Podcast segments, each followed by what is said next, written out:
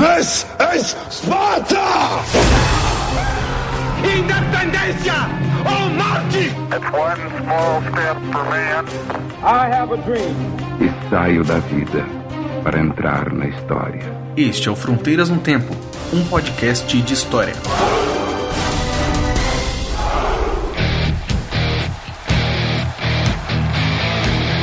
Acerte o seu aí, eu arredondo o meu aqui. Está valente! Muito bem, meus amigos. Cá estamos nós de novo com seu podcast de história favorito, Fronteiras no Tempo. E aqui comigo está um scratch de ouro, pessoas que entendem muito do assunto que nós vamos falar hoje. Aqui comigo está então o Marcos Sorrilha. É isso aí, o gol é apenas um detalhe. Está comigo também aqui um grande amigo nosso e participante aqui do nosso Fronteiras, periodicamente, o William Spengler. Um pra lá, dois pra cá, é fogo no boné do guarda, garotinho. E hoje estamos tendo o prazer aqui de ter também um grande amigo nosso que está aí conosco hoje para falar sobre as Copas, o Fernando Malta Fencas. Pimba na gorduchinha, vamos lá. Muito bem, então. Vamos lá. Como a gente disse nos episódios anteriores, esse é um jogo de 180 minutos, né? Então vamos para a segunda decisiva, emocionante parte do nosso especial sobre as Copas do Mundo. Isso aí. Ah, tem que falar uma coisa muito importante. Tô falando aqui sem parar e vocês devem estar sentindo falta de uma, alguma coisa importante no episódio, né? Nós tivemos uma, um problema no vestiário. O César Agenor está contundido, não vai participar desse episódio conosco, mas ele vai falar com vocês agora aqui rapidinho, porque nós vamos dar os recados e quem vai dar esses recados é o nosso amigo CA, ele vai explicar bem o que aconteceu. Vamos lá então, os recados. Bora. Gol brasileiro, meu povo!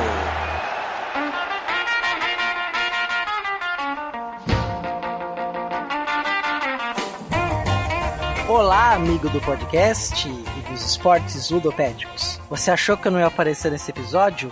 Achou errado, ouvinte!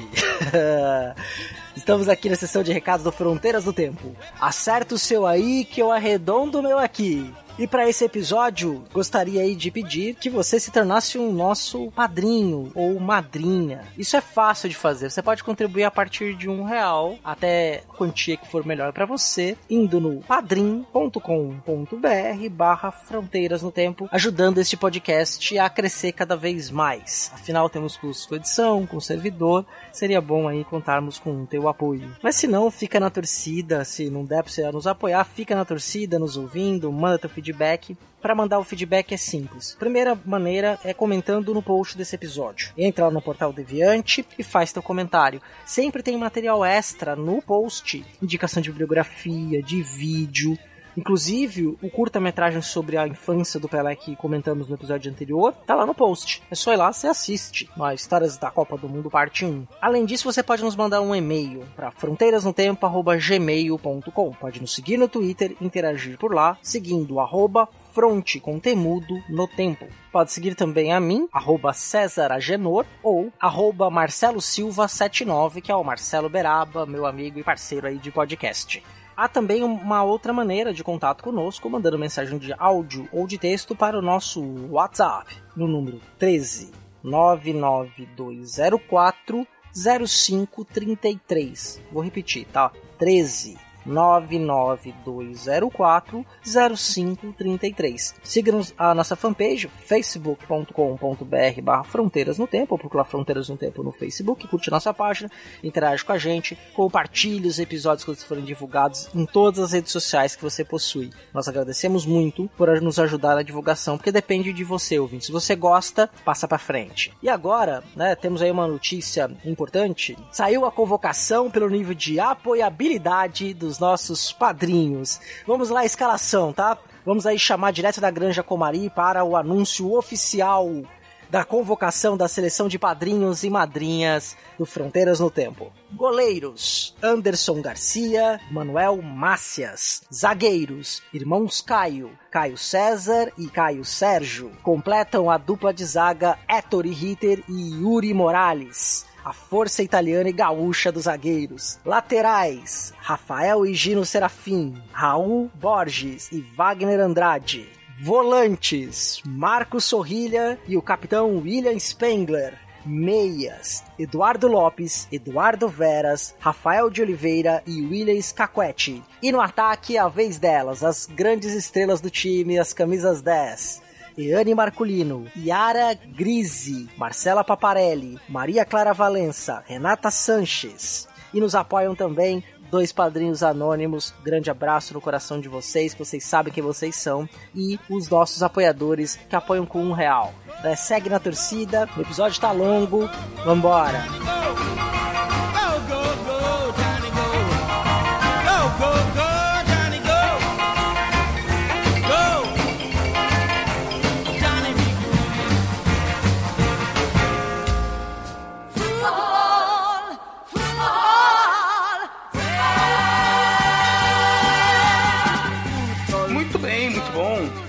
Vamos dar início aqui ao episódio.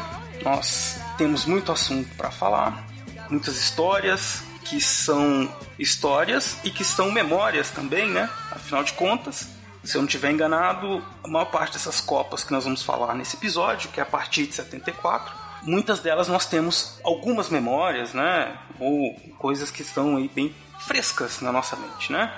Nós vamos começar falando da Copa de 74, né? Sem mais delongas, botar a bola para rolar aí. Foi uma Copa importante lá, o Brasil foi como campeão, né?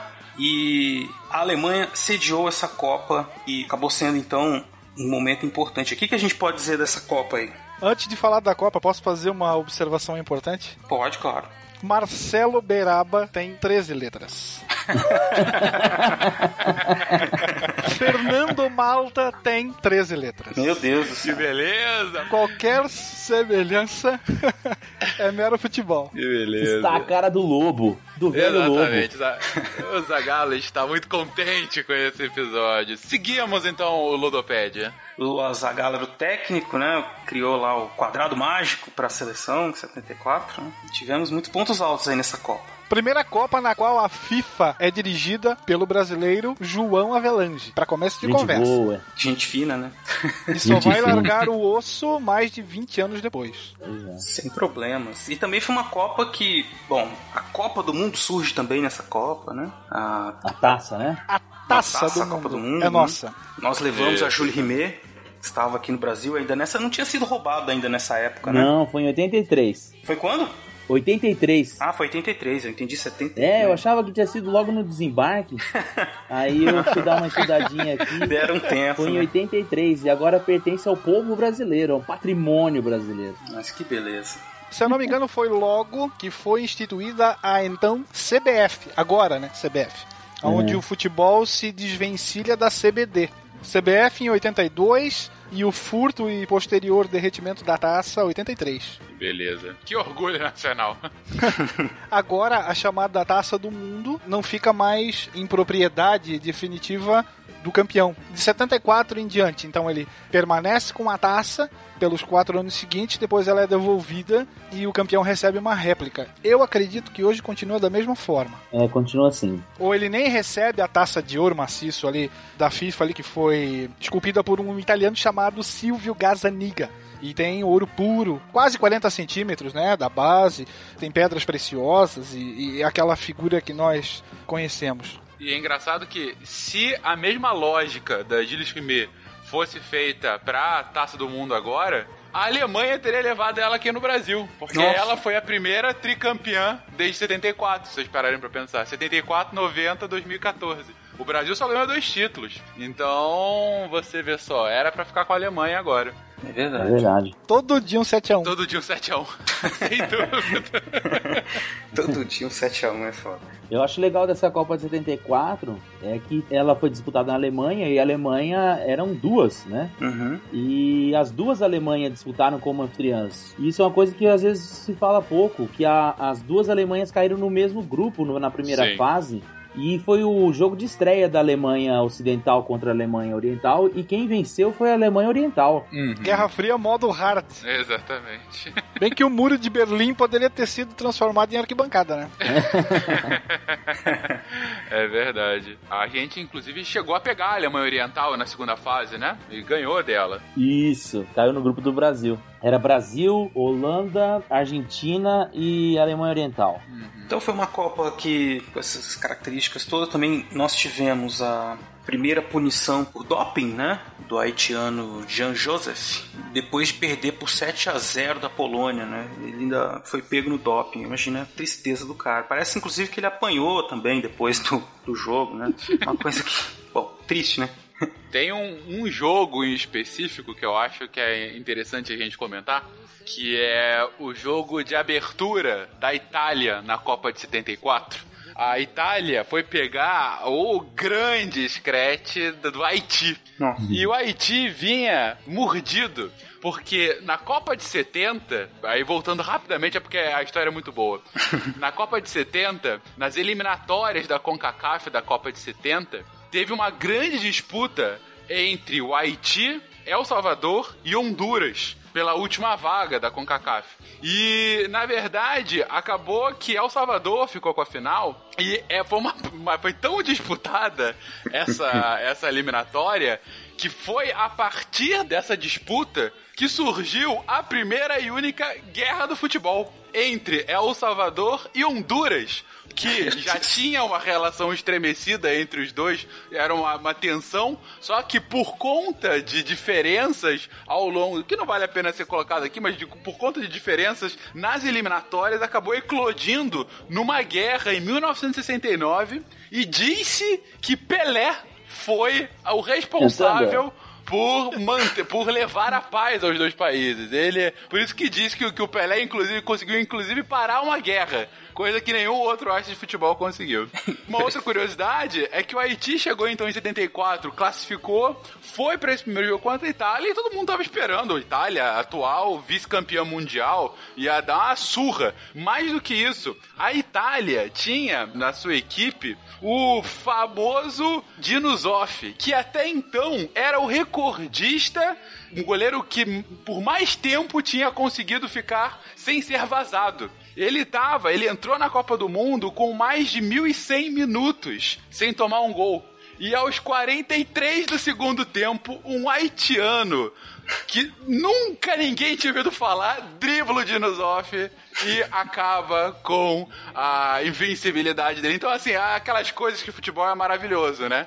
Um cara que ninguém sabe, pô, não foi lá o polonês que foi o artilheiro da, da Copa, o Lato, não foi Pelé, não foi Não foi Rivelino. Não foi Cruyff, foi Philippe Vorbe, um haitiano de 22 anos cujo ápice da carreira foi acabar com a invencibilidade de Dinosaur. É, são essas coisas que são sensacionais, cara. Não foi ele que foi pego no doping, não, né? Não, não, não, não, não. Pô, só- o cara do céu ao inferno na mesma Copa, né, Não, cara? Meu Deus. Ou do inferno foi. ao céu, né? Enfim. Sensacional, né?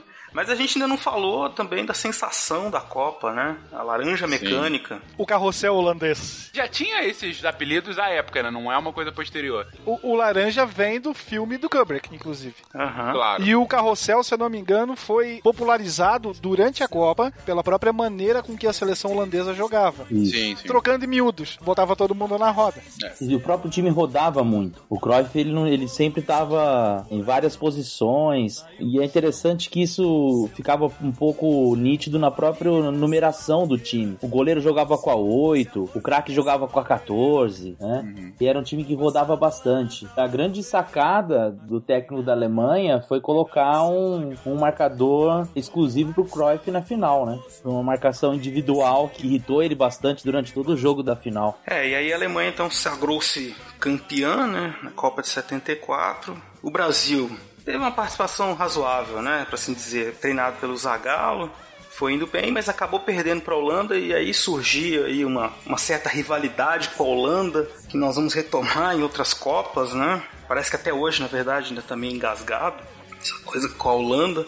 É, o Brasil tinha sobrado poucos jogadores da seleção campeã de 70, não tinha mais uhum. o Pelé, né? tinha, o Rivelino, tinha o Jairzinho. O Pelé tinha se aposentado? Eu não lembro o que aconteceu. Ele parou, resolveu parar no auge, ele tinha até condição de, de tinha, jogar, né? mas eu acho que ele nessa época ele estava no Cosmos. É. Mas uhum. ele tinha parado de jogar no futebol brasileiro, com a seleção ele já tinha parado também. E aí, daquela seleção, então tinha o Rivelino e o Jairzinho, que eu me lembro, e era uma seleção bastante renovada. Tinha Marinho Chagas, Luiz Pereira, o Leão no gol, enfim, né? Tinha outros jogadores que agora me fogem mas o início não foi muito bom, né? Teve dois empates na primeira fase e na segunda fase conseguiu ganhar da Argentina, ganhou da Alemanha Oriental e foi fazer o jogo contra a sensação da Copa, que era a Holanda, né? Eu acho também que, assim, a gente fala muito da Holanda, com razão nessa Copa, mas a Polônia também teve uma, uma bela participação, né? Foi a terceira colocada e teve o artilheiro da Copa. É, a Polônia acabou sendo eliminada pela própria Alemanha, né? Que nem a gente, acabou saindo no jogo final da chave de grupos deles, né? Isso, é porque era classificavam-se os oito melhores da primeira fase, dividiu em duas chaves de quatro e os campeões dessa chave faziam a final. Então, em alguns Sim. casos, o último jogo acabou sendo uma espécie de semifinal, né? Então, Brasil e Holanda, Alemanha e Polônia. Pois é. 74 começa algo que vai marcar a, as próximas seleções brasileiras o preparativo normalmente não sai a contento. Ou você tem interesses pessoais se sobressaindo, ou você tem briga dentro da própria CBD, que depois vai se transformar em CBF. Então, em 74 a gente tem alguns jogadores brasileiros assinam com clubes do exterior e aí se começa a soltar a ideia de que, ah, ele não vai jogar mais como deveria para tirar o pé, para não se machucar, para se preservar para o pós-copa. Isso vai marcar de 74 em diante. Alguns casos mais escandalosos outros menos. Mas parece que sempre vai faltar alguma coisa. Nunca vai ser um, um, uma preparação. Parece que a seleção vai jogar na base do NHS. É o na hora sai. Vamos juntar todo mundo aqui que vai. E vamos, vamos, vamos no oba-oba. é, um jeito muito característico do Brasil. Vamos fazendo aí que vai dar certo. A gente é. fez recentemente uma Copa e uma Olimpíada assim, assim, no momento foi ótimo, depois só depois, né? É verdade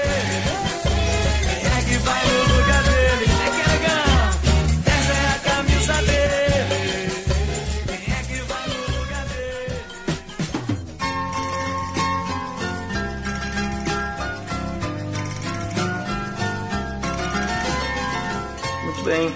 E aí nós tivemos então uma Copa com a Alemanha campeã, né? Apesar de, da surpresa do grande time holandês, né? E não sei quanto a vocês, mas acho que a gente pode começar a falar da polêmica Copa de 78. O que, que vocês acham? Polêmica desde o início. Malditos irmãos! Pois é. Cara, acho que para falar da Copa de 78 tem que começar que a Argentina tava vivendo, assim como o Brasil, uma puta de uma ditadura, né? Ah, era, foi, foi pior até. Exatamente. Então, assim, é, para contextualizar, a gente tem que sempre pontuar isso. A Argentina tá no meio de uma ditadura, uma ditadura ainda mais violenta do que foi a do Brasil, né? Isso, ainda mais por esse período já, né? O Brasil já tava ali discutindo a questão de, de abertura política, se ia fazer uma transição, e a Argentina tava no auge da dureza, né? Do autoritarismo, né? Tava bombando, hein? Tava bombando.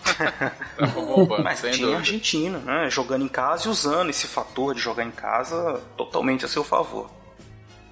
Sim, sim, sim. Você tem que lembrar que a, a época a Argentina já tinha chegado a finais de Copa, mas ainda não tinha nenhum título. O Brasil já tá com três, o Uruguai tá com dois títulos e a Argentina nenhum, assim, muito atrás dos dois principais rivais na América do Sul. E assim, a gente tem que colocar isso, né? Gente, uma Copa num país ditatorial com um nacionalismo inflamado. Vocês falaram isso no episódio passado. O esporte é o tempo todo utilizado como um veículo da política, seja pela propaganda, seja pela legitimidade. E a Argentina literalmente colocou toda a força dela para ganhar aquela Copa, para não deixar o título escapar como um reforço do regime que estava naquele momento. Recentemente, aquele jornalista que trabalhou na ESPN, Lúcio de Castro, ele fez um documentário chamado Anos de Chumbos. Já ouviram falar? Sim. Só a relação do futebol com as ditaduras no Cone Sul. E aí, os relatos da Copa de 78 são impressionantes. Assim, o sujeito tá preso, encapuzado no calabouço e ele escuta fogos e ele começa a gritar gol, sabe?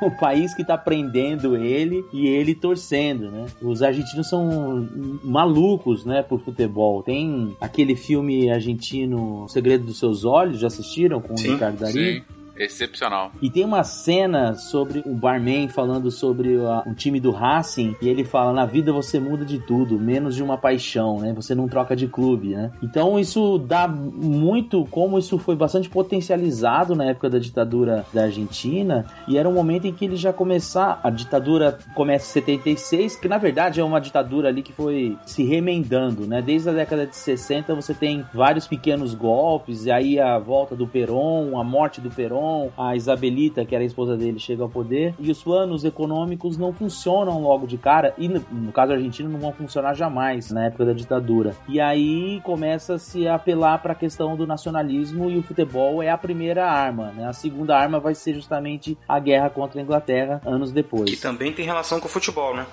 depois. Depois.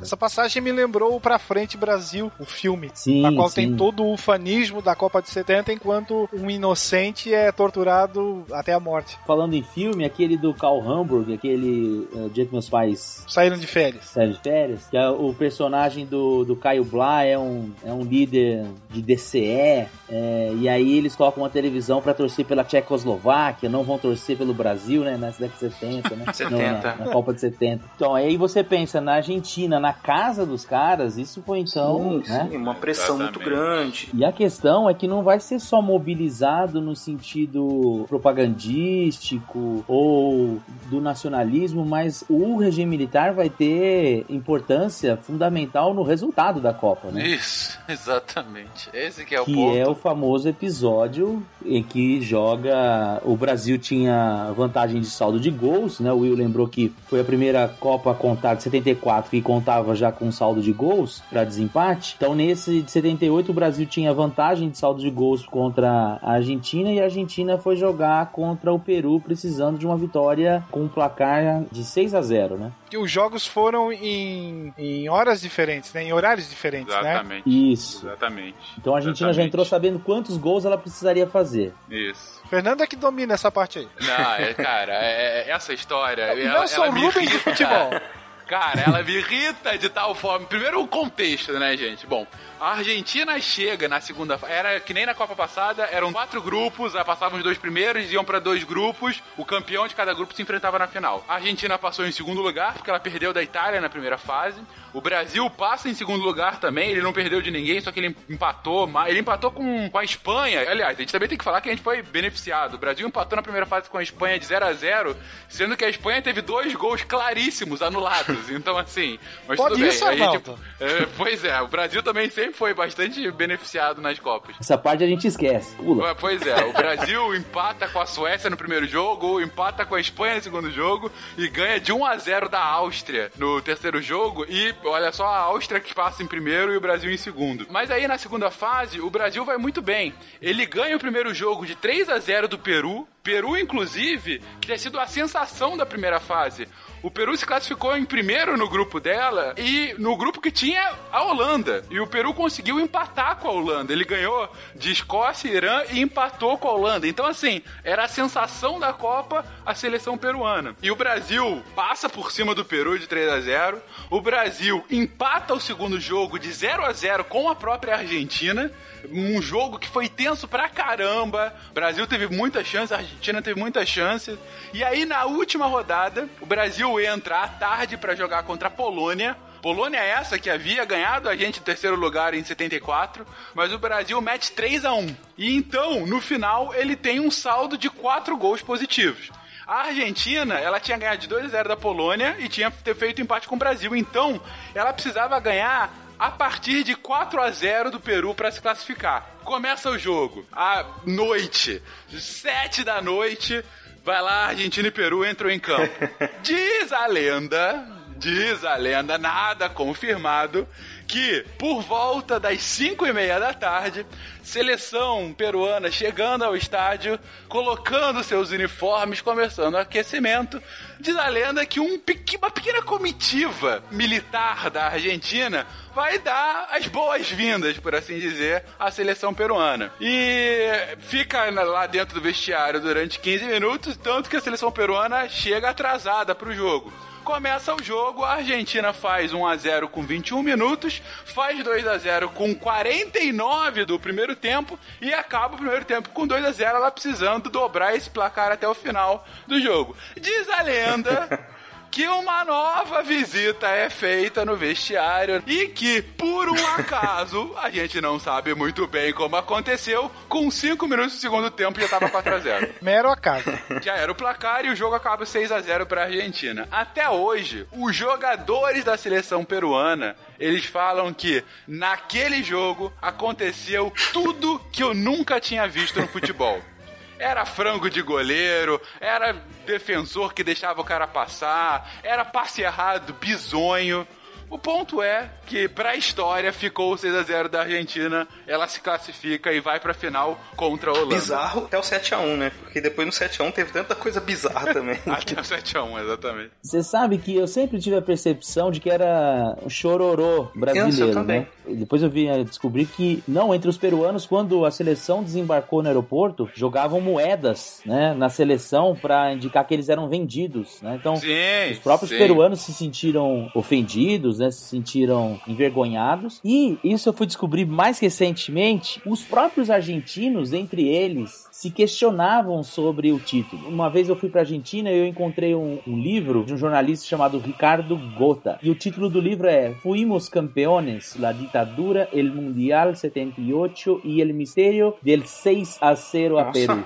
E ele conta, ele foi escrever o livro porque o filho dele pergunta: "O pai, você estava no estádio em Rosário na hora do jogo?" Falou: "Não, eu vi pela televisão." E aí o menino pergunta pra ele: "E aí, a gente foi campeão mesmo?" E ele fala: "Eu não sabia o que responder e fui fazer essa pesquisa que derivou no livro." Então assim, até mesmo entre os argentinos, não vão admitir pra gente, né? Mas eles também tinham isso entre eles de, de e aí, como que fica? A gente assume sem muita vergonha isso aí ou não assume, né? A pergunta era assim, ó, ficou muito na cara? É. Exatamente. Na visita, durante o intervalo, provavelmente se falou plata ou povo.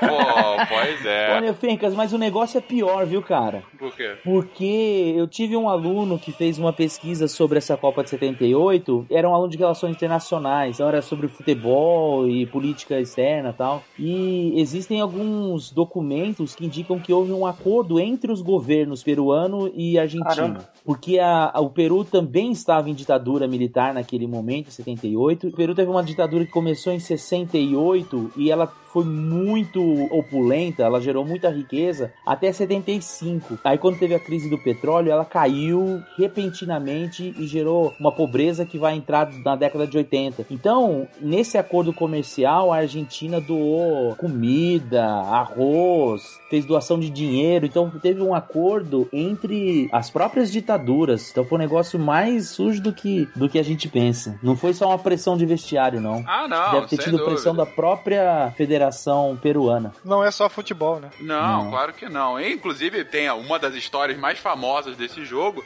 é que o goleiro do Peru, à época, Era argentino. Ramon El Loco Quiroga, é nascido argentino e logo após a Copa foi jogar num clube argentino. Então, assim, é, é, é aquilo. Não aconteceu nada, mas talvez tenha acontecido, né? Enfim, mas o que fica na história é que a Argentina, de fato, se sagra campeã numa prorrogação bem disputada com a Holanda. Mário Kempis inspirado. Com certeza. Se vocês forem rever, eu revi faz pouco tempo esse jogo.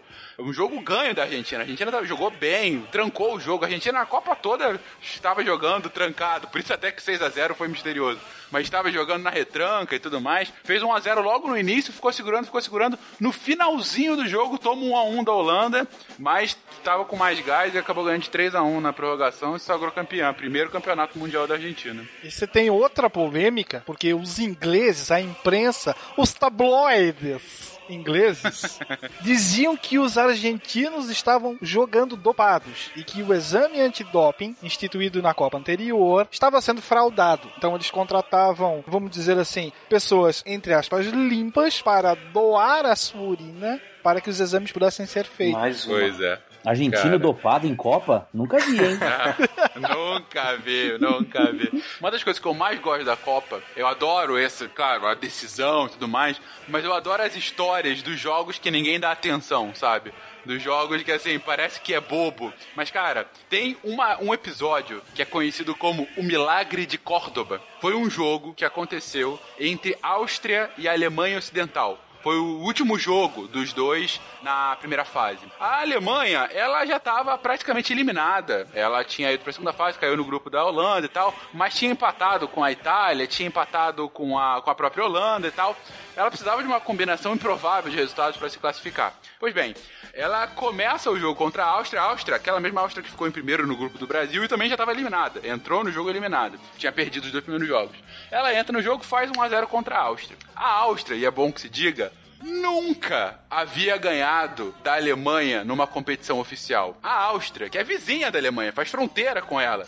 A Áustria, ela, então, numa reviravolta surpreendente, ela vira o jogo. A Alemanha empata. E aos 43 do segundo tempo, o cara descola um drible maravilhoso e faz um 3 a 2 3 a 2 esse, que a Áustria, que fica em último no grupo, comemora até hoje. E chama de Milagre de Córdoba, a primeira vitória da Áustria contra a Alemanha. E nessa do 6 a 0 quem não se classifica é o Brasil. Então, além de ter que, vamos dizer assim, o dever de se classificar a Argentina, se ela não o fizesse, quem passaria seria o maior dos rivais. Uhum. Então você tem um motivo a mais para coisa, vamos dizer assim, funcionar. E aqui o técnico brasileiro, o Coutinho, vai criar uma expressão que vem sendo repetida a exaustão até então. Nós fomos os campeões morais da Copa.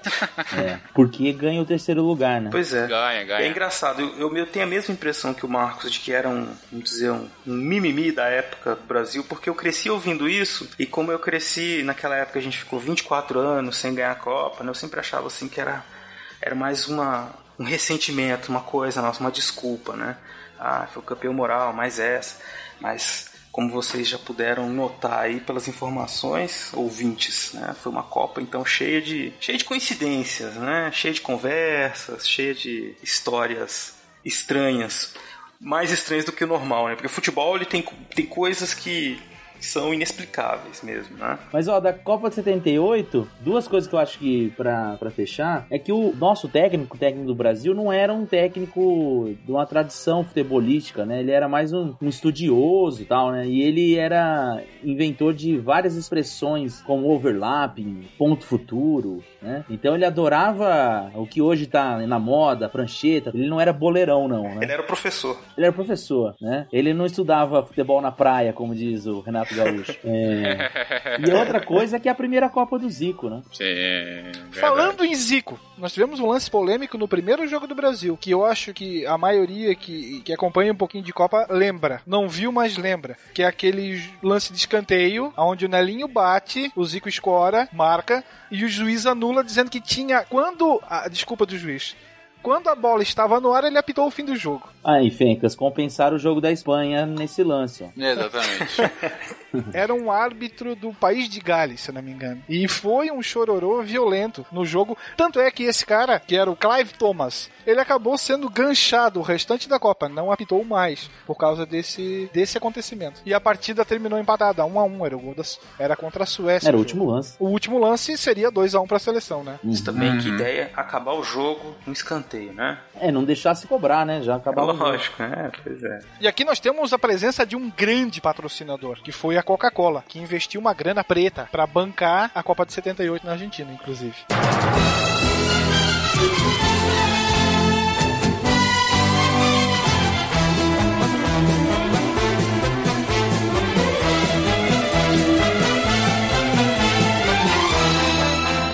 Então vamos para a Espanha. Falar demais porque a gente foi campeão moral em 78 e 82 a gente já tinha outro contexto no Brasil, né? Tava aquele momento, o início de um processo de redemocratização, na verdade caminhava assim aos tropeços, né? Mas a demanda popular do Brasil era pela democratização. Nós tínhamos jogadores assim com muita personalidade, né, que também atuavam nesse campo, né, político também. E nós fomos para a Copa de 82 aí na Espanha com muitas esperanças de novo, né? Um time bom. Mas é a primeira Copa que eu confesso que eu lembro. eu- tinha só quatro anos, mas eu lembro do chororô, especialmente, né? Lógico depois da derrota, né? Porque foi uma coisa assim muito marcante para todo mundo. né? A tragédia de Sarriá. Essa é a primeira Copa que eu já era nascido, mas eu não lembro. Eu tinha dois anos. Eu só lembro o meu vô contando mais tarde, assim, quando eu tinha uns seis anos, assim. Ele contava sempre a mesma piada. Ele dizia que naquele dia ele ficou tão bravo, mas tão bravo com o Valdir Pérez, que era o goleiro da seleção brasileira, que ele ficou tão bravo que ele jogou uma, uma garrafa de cerveja na televisão. Aí eu perguntava. Mas o que quebrou a, a televisão, vô? E ele falava, não, o Valdir Pérez pegou. E ele contava isso toda vez. O Valdir Pérez foi taxado como o grande vilão. Ele e o Toninho Cerezo, não foi? O Cerezo no passe. Mas a, a, a- titularidade do Valdir Pérez já era contestada. Foi a primeira Copa que eu acompanhei, eu lembro bem. Eu tinha um álbum de figurinhas do Chiclete Ping Pong. Álbum de figurinhas que eu fiz. Colava as figurinhas no caderno. Né? E, e no Chiclete vinha figurinhas dos jogadores de, de todas as seleções participantes. Ô William, mas não era, não era Plock, não? Era ping-pong Ah, era mesmo? ping- Ou era Plock? ping-pong. Ping-pong. Teve os dois. O Plock eu lembro do Plock Monsters, que vinha a figurinha dos monstrinhos lá. É, enfim, continua. A morte do futebol arte foi considerada a Copa de 82.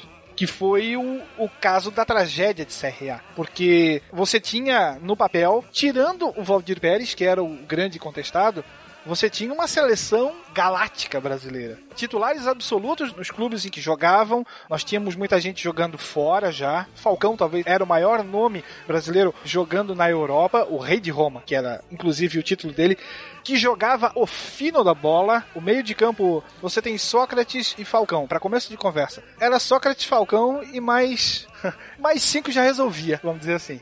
certo? Então, você chega com, com uma expectativa muito grande em relação ao time. E aqui nessa Copa a gente tem uma outra grande mudança, porque você aumenta o número de seleções. Até então eram 16 e agora passa a ser 24. Então você tem um maior número de jogos, você tem novas estreias, e a Copa aqui já vem com ares comerciais. Já era um negócio que gerava muito dinheiro. Então era um dos maiores, talvez, com exceção de um ou outro, o maior evento esportivo do mundo. Então era interessante que você tivesse um número maior de países participantes, porque você teria mais audiência, logo você teria provavelmente uma resposta eh, monetária maior também. E eu tinha uma camisa com o mascote da Copa que era lá era chamado de Naranjito, eu lembro que aqui a gente chamava ele de Laranjito, que era uma laranjinha com um calção e uma camisa de futebol com chuteira segurando uma bola, porque a a exportação de laranja na época na Espanha era uma parte considerável da sua economia. Então, eles fizeram um mascotezinho sorridente assim, uma laranjinha, e eu tinha uma camiseta com, com esse com essa figura.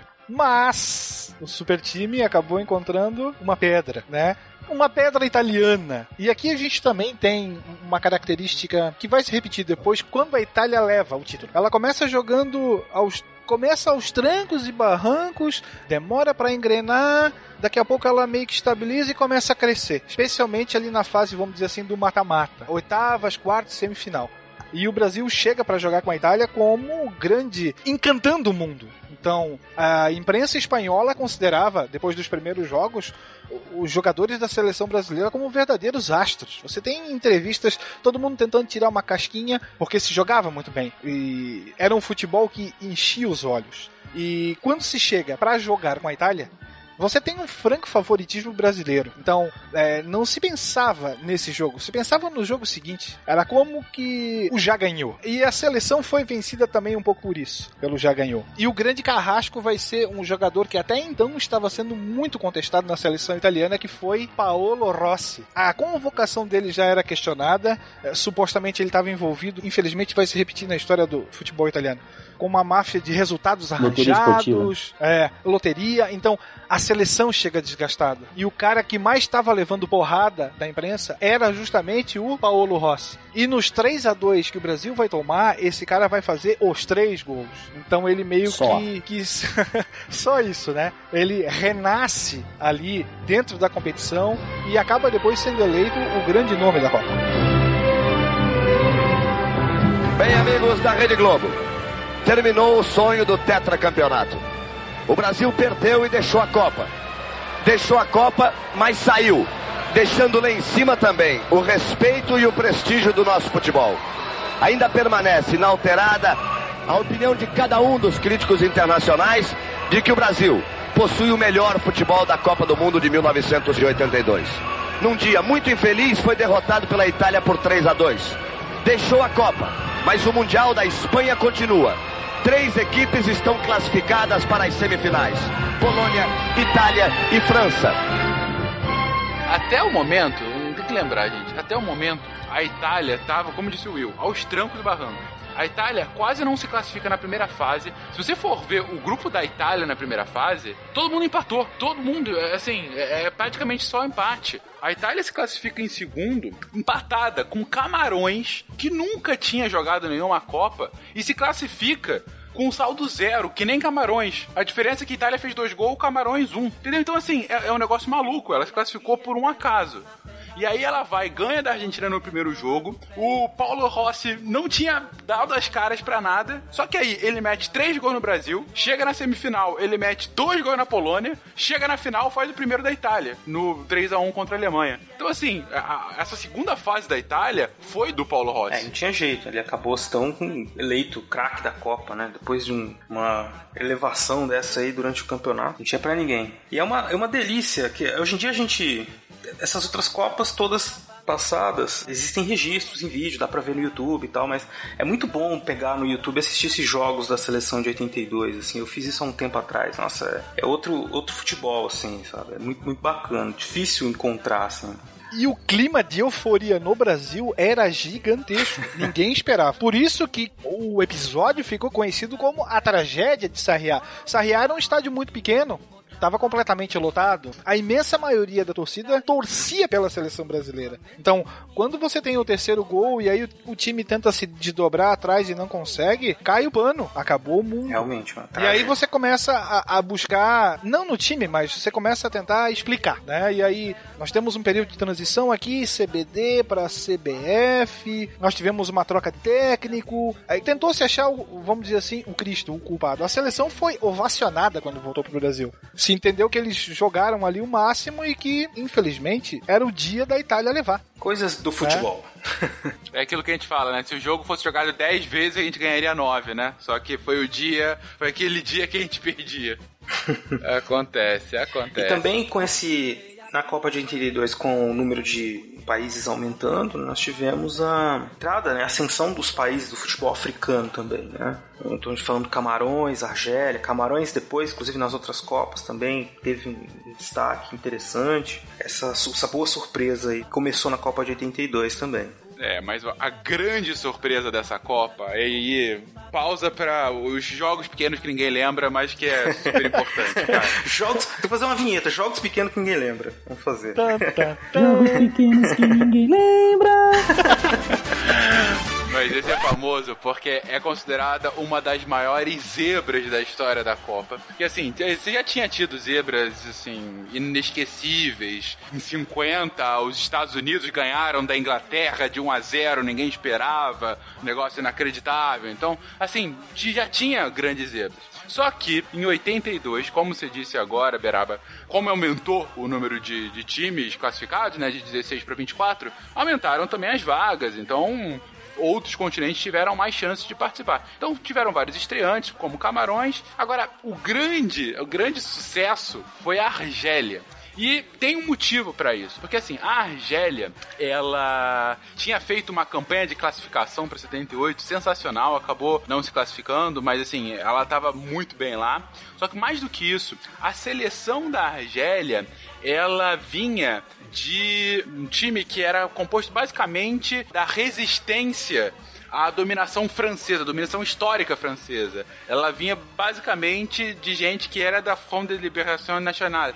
Então, assim, é, é, Sangue era um time olhos. que é, exatamente. E ao longo do time ter começado a se formar, desde a década anterior, essa seleção, ela ia viajando ao redor do mundo, fazendo uma excursão, justamente para mostrar, olha só, a gente tem que lembrar que os anos 60 e 70 são os anos da- das independências dos países africanos e asiáticos, né? África em ebulição, né? Então, assim, era nessa esteira. A Argélia foi um desses movimentos e, e a seleção começou a se profissionalizar e todo mundo exaltava o futebol bonito, um futebol pra frente, que sempre foi o problema africano. Um futebol muito pra frente, mas pouco preocupado com a marcação, né? E aí, logo na estreia, ela vai enfrentar nada mais nada menos que a Alemanha. A Alemanha, atual campeã europeia e que tinha na fase de classificação feito uma campanha com 8 vitórias, 33 gols pró e 3 contra. Saldo de 30 em 8 jogos. Então, assim, era um massacre. A Alemanha era, tipo, era a grande favorita da Copa, era a Alemanha, na verdade, quando começou. E aí, putz, todo mundo falou, né? é- é, vai ser, sei lá, 3 ou 5 a 0 pra Alemanha.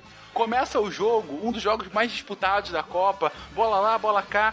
No início do segundo tempo, a Argélia me abre o placar, cara, contra a Alemanha, 1 a 0 Argélia. Assim, aquela coisa, povo em delírio, sabe? Foi tipo como teve, eu, eu tive aqui na Copa das Confederações, quando teve Espanha e Tahiti. Foi 10 a 0 Espanha. Mas, cara, a torcida era toda do Tahiti. Sabe? Aquela coisa assim, pô, vai Tahiti, agora vai! Gol da Espanha. Mas assim, aí, e lá na Espanha o jogo, né? Alemanha e Argélia, 1 a 0 pra Argélia. Só que 10 minutos depois, a Alemanha empata. Aí todo mundo, puta, acabou o sonho, né? Acabou o sonho, agora a Alemanha vai fazer. No lance seguinte, saída de bola, 2 a 1 Argélia. E a Argélia ganha da Alemanha, cara. É a primeira vez que numa competição oficial um time africano ganha de um time europeu. Então, assim, foi um negócio, uma, uma quebra de paradigmas inacreditável. E a Argélia virou a grande sensação da Copa. E a Alemanha, incrédula, o que, que tá acontecendo e tudo mais. Só que aí a Argélia no segundo jogo perde pra Áustria. E no último jogo ganha do Chile, só que acaba sendo eliminada. Passa Áustria e Alemanha. A Alemanha acabou passando em primeiro lugar do grupo. E, e acaba chegando, inclusive, à final. E perde da- na final da Itália. Mas o mais impressionante é que essa seleção da Argélia venceu do time que seria vice-campeão mundial. Palmas pra Argélia. Se Galvão Bueno estivesse narrando esse jogo, ele falaria: Não existe mais time bobo, amigo. Exatamente. Não existe mais bobo no futebol. Foi na Copa de 82 que a gente teve a maior goleada até então, 10 a 1 da Hungria sobre El Salvador. E nós tivemos aquela pataquada que ficou mundialmente conhecida do Sheik do Kuwait. Então ele é, invade o campo pedindo que o árbitro volte e não valide, era França e Kuwait o jogo. Então ele invade o campo. França, a França derrotou por 4 a 1 né? E, e ele invade o campo e vai ter um tete a tete com o árbitro da, da partida. Que além de permitir a invasão, voltou atrás e mudou a sua decisão, anulou o gol francês. Isso é muito bom, cara. É evidente que o árbitro sambou depois, né? Cara, essas bizarrices são boas demais, né? Cara, é- essas histórias, meu Deus do céu. é Digno, bom. ei, digno de Eurico Miranda. Com certeza, Você cara. roubou minha piada. Mas é. Mas, mas você imagina hoje em dia, cara, no meio da Copa vai lá um chefe de Estado, você vai brigar com o juiz, cara. Isso é muito bom demais. É. Trajado de um modo diferente ainda por cima, né? Sim, sim. Impressionante, como pode, cara. E essa, esse negócio do- da goleada de 10 a 1 né? Ficamos por 3, né? Eu, eu nunca esqueço do 7 a 1 né? A gente tava ali próximo, cara.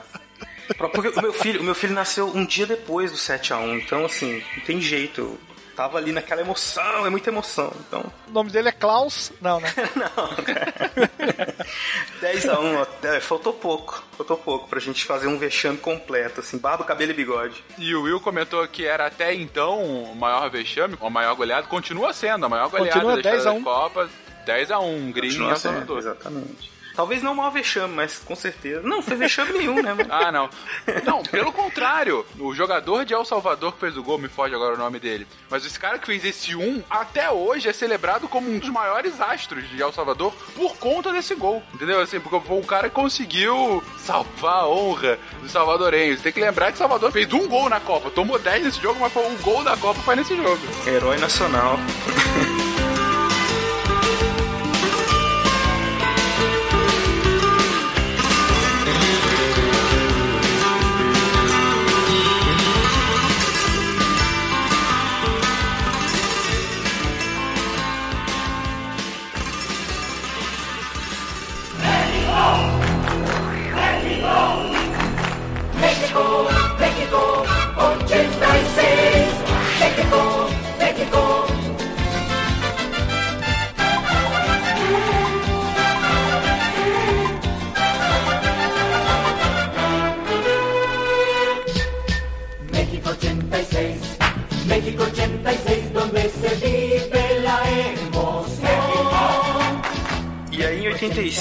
nós tivemos uma situação interessante, que foi o fato que a Colômbia estava escolhida para sediar a Copa, mas o presidente do país, ele não aceitou o padrão FIFA, não quis, não aceitou as exigências da FIFA, claro que não deve ter sido só isso, e abriu mão de receber o torneio. E aí nós tivemos uma Copa no México, em 86. Repetindo, né? O que havia sido em Já 70. que se poderia utilizar as instalações ou aquilo que havia sido montado para a Copa de 70. Não, essa é a primeira Copa que eu lembro, né? Assim, não muitos detalhes, mas que eu tenho lembranças da minha família se reunindo pra assistir o jogo, né? Lembro de um lance, se não me engano, foi Brasil e Espanha, que tem uma falta que a bola bate na trave nas costas do Carlos, que era o goleiro, e a bola entra, alguma coisa assim. né? Disputa de pênaltis contra a França. Você não lembra dos pênaltis? Eu, eu lembro basicamente dos pênaltis, não tem jeito. A bola bate na trave e bate nas costas do. Eu eu lembro que eu acordava, sempre acordei muito cedo, assim, né? E eu ia pra sala pra não acordar meus pais, eu ligava a televisão e aí eu lembro de ver um boletim, assim, na manchete, falando da situação do Zico. O Zico sempre aparecia com o gelo no, no joelho, nas imagens, né? Ele foi muito já baleado pra Copa, né? E não conseguiu fazer uma boa Copa muito por conta disso. E então eu lembro disso, lembro de alguns é, momentos, assim, da derrota pra França, eu lembro também da final, mas o que eu mais lembro dessa Copa foi do baixinho da Kaiser, das facas Tramontina e da Black and Decker. Eu acho que não sei se foi uma das primeiras Copas, mas era toda hora aparecia isso na, na Rede Globo, né? Eu basicamente consumia a Copa do Mundo naquela época, era eu passava na televisão, não tinha televisão fechada, não tinha TV a cabo, não tinha YouTube, nem nada, eu ficava na televi- frente televisão o dia inteiro, e era o dia inteiro, panelas Tramontina, é, ferramentas Black and Decker e o baixinho da Kaiser. Patrocínio maciço. Época do Pois governo é. Sarney, né, gente? A gente não pode esquecer. Hiperinflação, aquela maluquice toda. E eu também lembro bem. Não lembro bem, não, lembro bastante coisa dessa Copa aí. Não resgatei aqui pra esse episódio, mas se você procurar no YouTube as vinhetas da Globo nas Copas, 82, 86, você vai trazer mil coisas, assim, né, na memória, né? Porque eles sempre tiveram esse monopólio aí de, de criar essas essas musiquinhas que ficam grudadas na nossa cabeça, tanto que a gente toda hora tá cantarolando essas coisas aí. Eles tinham um personagem, acho que era na Copa de 86 que eles tinham um personagem, não era? O Araquém, o showman. Showman. Cara, eu lembro isso como se fosse ontem Aí, então TV. você tem uma relação muito mais próxima com o Araquém do que eu. Fale aí do Araquém. Mais um craque volta do exterior para a seleção brasileira, graças a um pool de empresas por iniciativa do publicitário Romério Bergstein. E quando o nosso craque vem? Semana que vem, se não perder o trem. e quais as outras empresas do grupo? Bem, tem o Armazém do Seu Belém, o Centro Voz do Além e tem Mas, eh, também... Que craque é esse? Quem? Quem? O Gol. Nessa Copa do Mundo não tem que não tem. Vai dar Brasil, meu bem, com.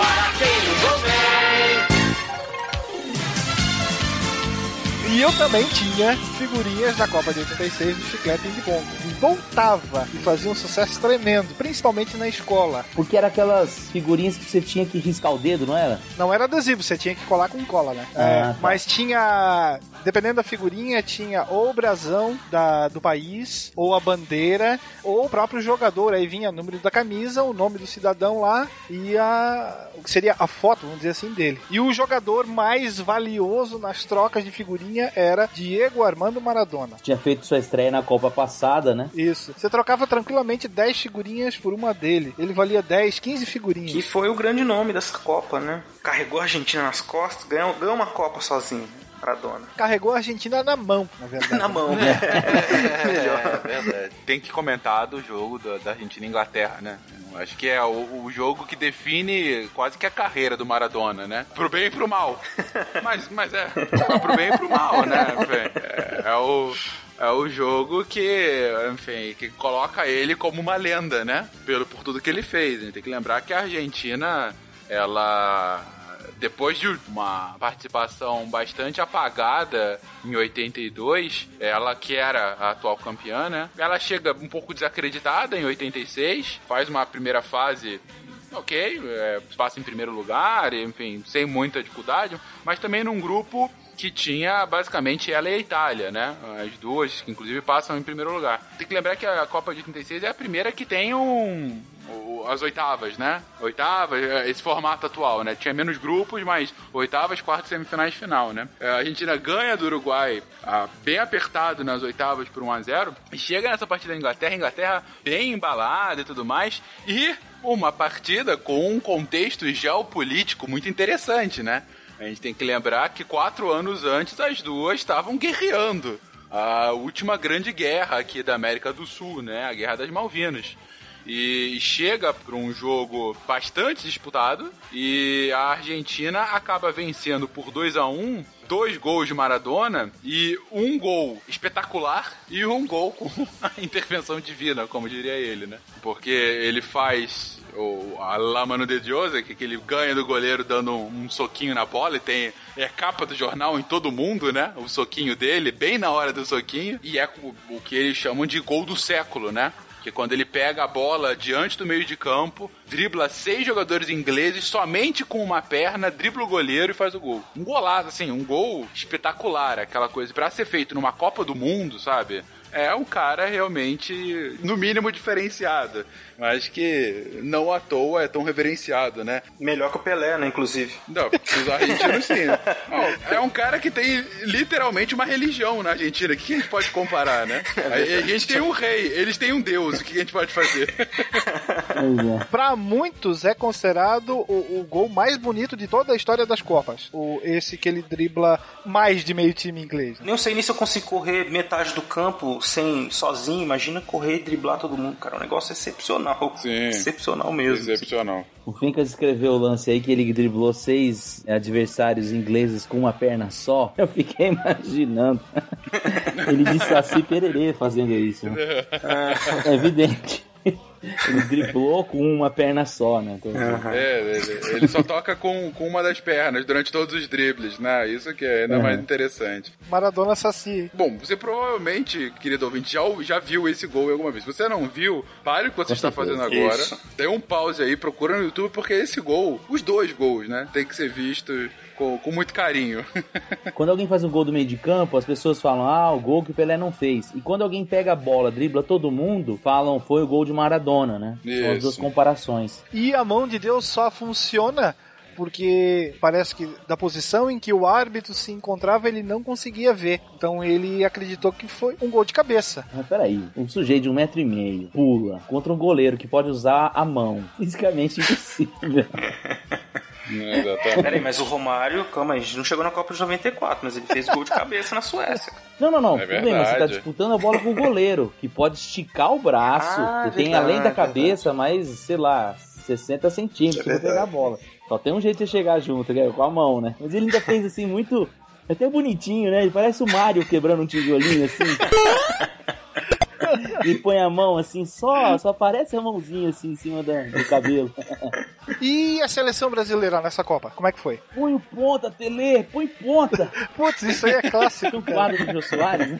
novamente a gente tem uma preparação que foi uma vergonha para começo de conversa. Então, você já chega com uma série de problemas. Então, o tumulto é total. O, o presidente da CBF que estava saindo, aí você tinha disputa eleitoral, é, é, dirigentes preocupados com a disputa, a seleção meia largada de lado, né? O técnico era o Evaristo Macedo, depois sacaram ele e colocaram o Tele. Aí teve o corte do Renato Gaúcho por indisciplina. Grande justiça, né? o Leandro, que era lateral, tomou as dores e não apareceu na escalação, não apareceu no aeroporto, não foi pra Copa. Então já começa uma good vibes total. Só que não. Uhum. Chegando lá, então o Brasil também não tinha nem espaço para treinar. O Marcos falou, o Zico tá fazendo tratamento para se recuperar, né? É, o Zico vai completamente quebrado para a Copa, né? Em 85 ele sofre aquele lance que, que vai abreviar a carreira dele no Campeonato Carioca e ele vai para a Copa no sacrifício total. O Júnior e Sócrates também não estavam em suas melhores condições. Né? De certa forma você já vai preparado para quebrar a cara uhum. no frigir dos ovos, né? Mas é até que foi razoável, né? Quer dizer, não foi das piores campanhas, a gente teve piores já, né? Aí a gente foi eliminado invicto, né? A gente teve cinco jogos, né? Cinco jogos, quatro vitórias e um empate. O problema é que depois do último empate a gente perdeu nos pênaltis. Esse que foi a questão. Mais uma Copa que a gente saiu invicto. Essa foi a primeira vez, pergunto a vocês, que o Brasil foi eliminado nos pênaltis? É, eu acho que era a primeira vez que tinha esse sistema, primeira, né? Foi a primeira vez que teve esse sistema, né, Dito? Ou não? É. Exatamente, exatamente. Foi, Não né? foi, foi e sim. começa um drama, né? Que nós vamos ter depois repetindo na Copa de 94 e 98. Não, desde então a gente não é mais eliminado nos pênaltis, foi a única vez. Em 90 a gente perde pra Argentina no, no tempo normal, 98 a gente perdeu pra França no tempo normal, 2006 foi pra França no tempo normal, 2010 para Holanda no tempo normal, 2014 muito para Alemanha no tempo normal.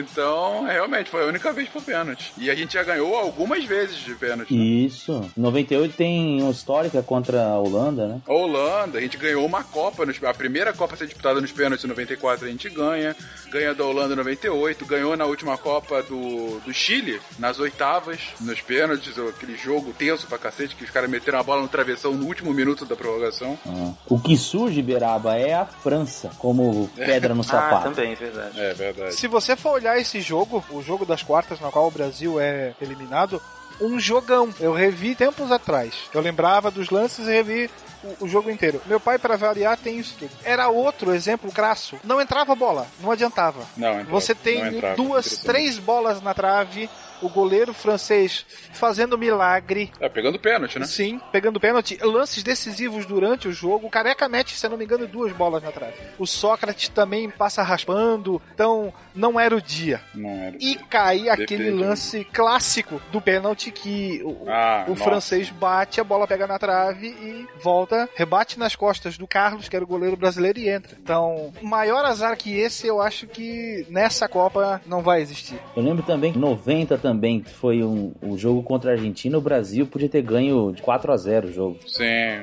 Tem a famosa, o voleio do Bebeto no último lance, né? Ou um dos últimos lances, onde já tava 1 a 0 que ele isola a bola, ele dentro é. da pequena área. Mas eu tenho um tempo pros jogos que ninguém se importa, mas que eu quero falar. Vinheta, Marcos, por favor. Jogos que ninguém se importa! Não era isso, era uma coisa. Mas, peraí, então, mas tá boa, mas tá boa. A grande revelação dessa Copa, quem fez história nessa Copa, na última tinha sido a Argélia e agora é um outro time africano, que é o Marrocos. O Marrocos, ele é o primeiro time africano que vai para a segunda fase. Então, na, ele cai num grupo complicado da Inglaterra, Polônia e Portugal. Portugal não tinha, desde 66, não tinha grandes aspirações e tal. Mas a Inglaterra é sempre uma potência e a Polônia também um time considerável, sempre chegava longe e tal. Marrocos empata o primeiro jogo com a Polônia de 0 a 0, empata o segundo jogo com a Inglaterra de 0 a 0 e por uma combinação de resultados chega ao último jogo contra Portugal com chances claras de se classificar. Se não empatasse, se ganhasse e tal, e mete 3 a 1 em Portugal mais uma vez repetindo o feito da Argélia de um país africano ganhando de um time europeu. E aí consegue pela primeira vez chegar à segunda fase, que é inclusive o ápice do Marrocos na história das Copas. Depois ela acaba sendo eliminada nas oitavas de final pela própria Alemanha, que vai chegar à final, aliás, a segunda final consecutiva da Alemanha, né? Mas de qualquer forma, já estava lá escrita na história a melhor até então classificação de um africano na Copa do Mundo. Eu lembro bem da Dinamarca nessa Copa. Isso, foi Dinamáquina. É, o grande bicho papão da primeira fase. É isso aí, a Dinamáquina. Que destruía seleções, mas que da segunda fase em diante ali, quando, vamos chamar assim, entra no mata-mata, simplesmente morre. Toma um, um, vareio da Espanha de 5 a 1 e cai por terra. A Dinamarca, inclusive, chegou a ganhar da própria Alemanha na primeira fase, Sim, né? 2 a 0 6 a 1 no Uruguai, 2 a 0 na Alemanha, 1 a 0 na Escócia. E aqui nós temos, a gente não comentou antes, né? A final de 82, quem apita é Arnaldo César Coelho. Pode isso, Arnaldo. É verdade. Pode isso, Arnaldo. É verdade. que, segundo ele, tem a bola até hoje da final guardada. É, é. E aqui em 86 nós vamos ter um outro brasileiro apitando a final, o Romualdo Arpe Filho. Então, se não vai por bem, vai por mal. Inclusive, hoje em dia, isso não nem poderia mais, né? Porque como a Argentina tá na mesma zona do que o Brasil, hoje em dia a FIFA não, não deixa mais que isso aconteça. Seja para prejudicar ou para beneficiar. Né? E, gente, se vocês nunca viram, se gosta de futebol, veja Argentina e Alemanha, final de 86. É um jogaço. Assim, nem tanto pelo, sabe, futebol majestoso, mas pela garra dos times e, e entrega e pela emoção no final. Uma reviravolta gigantesca e, putz, realmente, é. 78 até hoje é contestada da vitória da Argentina e tal, mas 86, sem dúvida alguma, foi a Copa da Argentina. Foi o, o ápice da seleção argentina em Copa do Mundo. E a Alemanha chegou na final é, em 82, 86 e 90? Exatamente, é, três finais consecutivas. 74, né? Então 74 em 74, é, exatamente. 78 ela foi eliminada na, na, na, fase semifinal, né? Então, assim, a Alemanha sempre chega longe, né? É impressionante. São raras as ocasiões que a Alemanha não vai muito longe nas Copas. Ela sempre chega, pelo menos nas quartas é de final. Verdade.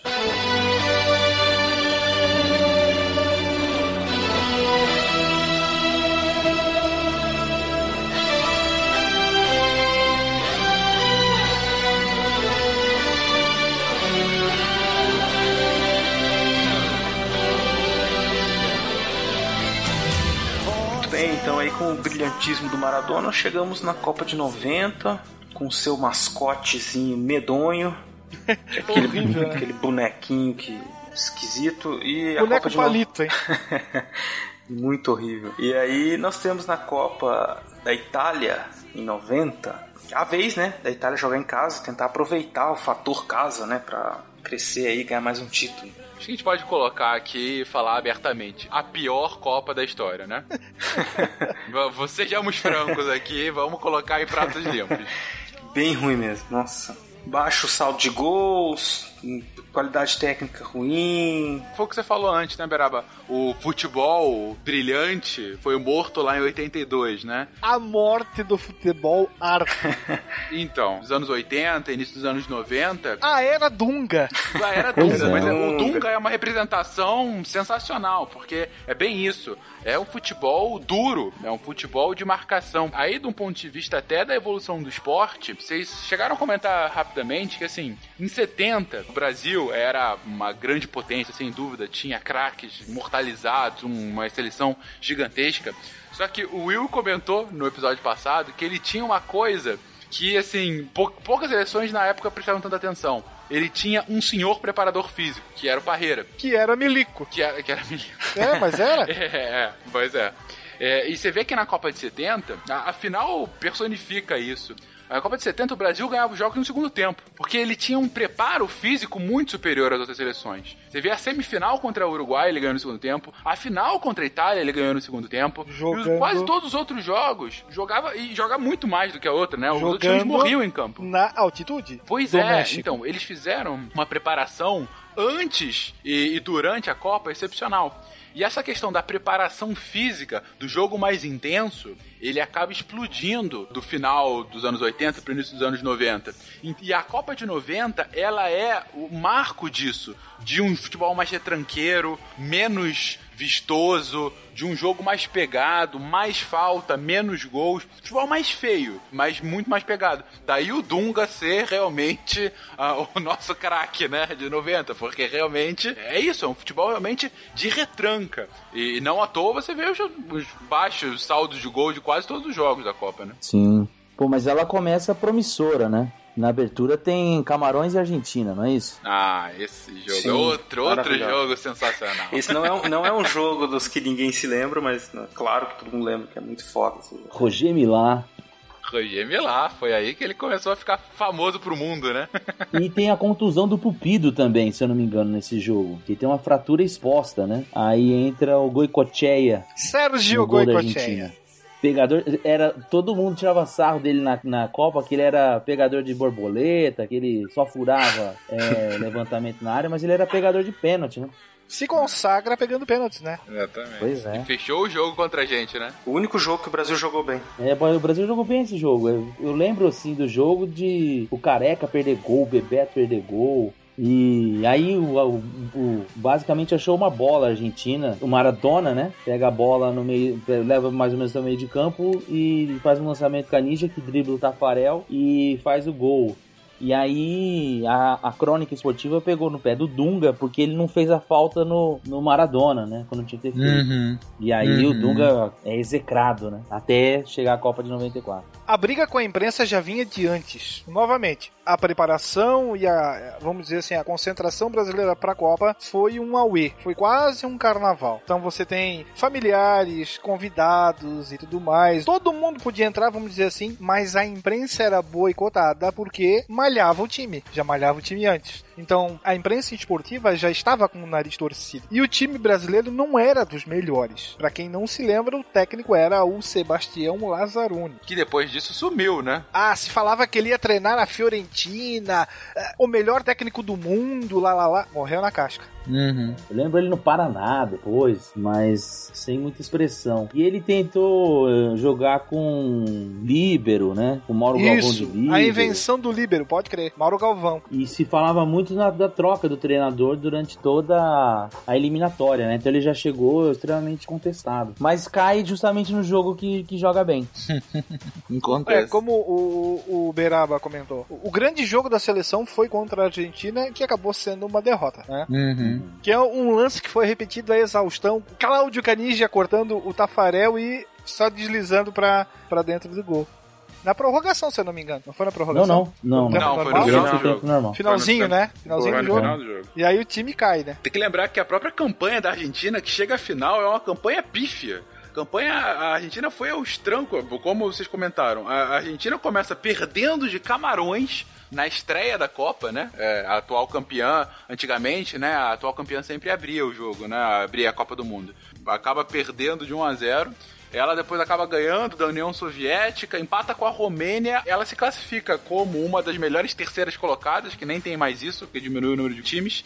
E aí ganha do Brasil com esse gol. Ela chega nas quartas, ganha nos pênaltis da Iugoslávia, na semifinal ganha dos pênaltis da Itália e perde da Alemanha. Então, se você for ver, a Argentina, em foi sete jogos, teve duas vitórias, três empates e duas derrotas. Isso foi a vice-campeã mundial. O Brasil, que foi o Brasil, teve três vitórias e uma derrota. A derrota. Uma coisa que eu lembro dessa Copa é que eu já jogava bola assim com na vizinhança e tal. E aí eu gostava dos nomes dos jogadores da Itália: Totò Schilati, Walter Zenga. Walter Zenga. Zenga. Zenga era ótimo. E eu, aí eu jogava no gol, aí eu falava Zenga no eu também era goleiro, mas gostava ou tentava imitar René Iguita, da Colômbia e a sua defesa do escorpião. Nunca consegui fazer. Você só conseguia imitar a falha dele contra Camarões, né? Ah, essa eu era especialista. Exatamente, exatamente. e é a falha do Iguita, inclusive, essa falha, com o gol do Roger Milá, né? Que possibilita uhum. que Camarões supere Marrocos e chegue o mais longe na Copa do Mundo, que ela chega entre as oito melhores seleções. Ela acaba perdendo depois para Inglaterra, mas é uma festa para Camarões, né? Entre os oito melhores do mundo. Isso, nenhuma seleção que não fosse é, europeia ou sul-americana já tinha chegado na, tão longe, né? E Camarões acaba estreando. Até hoje é o melhor resultado numa seleção africana. E não foi fácil não o jogo contra a Inglaterra. Não, 3 a 2 disputado pra caramba. E, e a Inglaterra também foi longe, ela foi eliminada pela Alemanha, né? Sempre tinha uma seleção bem interessante. Eu lembro do Gary Lineker. Lineker, exatamente. Que chegou, inclusive, a quase ser melhor do mundo, né? Perdeu do, do Ronaldo, em 96. E no contexto da Copa em geral, né? que a gente não comentou, mas que essa Copa em 90 ela estava acontecendo num período de mudanças muito grande no mundo, né? Geopolítico com a queda do muro e o fim do bloco comunista, da União Soviética, né? Então alguns países fizeram sua última participação na Copa, né? Tchecoslováquia, que depois foi desmembrada, Alemanha Ocidental e a própria União Soviética também o título da unificação alemã. É verdade. Eu lembro do Beckenbauer, que era técnico, erguendo a taça e nas capas de jornal era o título da unificação. Uhum. Em 74, né, jogam elas separadas, ele era capitão da equipe e depois, em 90, não é só futebol, né? A gente fala do Brasil como um país do futebol, mas se você for ver a trajetória da Alemanha nas Copas, o impacto que ela teve junto com a história da Alemanha é muito mais significativo, né? uh, teve a vitória deles em 54 foi fundamental para um período do pós-guerra. Isso. Né? Foi exatamente. a vitória da reconstrução, foi a vitória de, olha, a autoestima da, da Alemanha continua aqui. O nacionalismo voltou a emergir a partir da vitória de 54. Essa vitória de 90 é fundamental para a unificação, que é um período extremamente turbulento, em que você tem regiões separadas durante décadas e, uma vitória justamente para dar a moral necessária, né? É, então, assim, é, mais uma vez, futebol e política estão juntos, né? E aí no time alemão você tinha Lothar Matheus, que era o relógio do time. Lothar Matheus. Jürgen Klinsmann, que era o atacante. E tinha um cabeludinho com cabelo encaracolado. Como é que era o nome dele? É Wöller. Rudi Wöller. Isso, aí. Exatamente. Rudi Wöller, verdade. Tinha um bigodão, pode é. crer. É, era atacante, bigodão, cabelinho Isso. encaracolado. Ele, depois ele vira dirigente. Quase um birubiru, é bem sei mesmo. Quase, é, tipo quase um birubiru, exatamente. Ah, e o goleiro também que tinha um nome tão excelente quanto italiano, Bodo Ilgner. Bodo Ilgner. era, Nome de campeão. Mas assim, bigodão e mullet também era comum ali, 86, 90. Pô, era generalizado. Ah, é. Falando em goleiro com nome legal, não era essa Copa que tinha o Predome? Michael Predome da Bélgica. Da, da Bélgica. né? Exatamente. Excepcional, Foi o primeiro cara. goleiro que eu vi ele tentar fazer um gol de cabeça na área adversária. Isso aí, ele sai da, da área dele no último lance, ou nos últimos lances do jogo para tentar meter de cabeça na, o gol que seria, não lembro quanto é que tava a partida, mas eu acho que era o gol de empate. Sei, é, sim, era, era cabeludo, inclusive, cara. Era, sim. Esse, é, eu tinha álbum, nessa daí eu tinha o álbum, mas eu tinha o álbum oficial já em 90. É, já existia. Não era, não era ping-pong. Não é mais segurinha de chiclete. Era um negócio mais profissional. Já, é, é. verdade.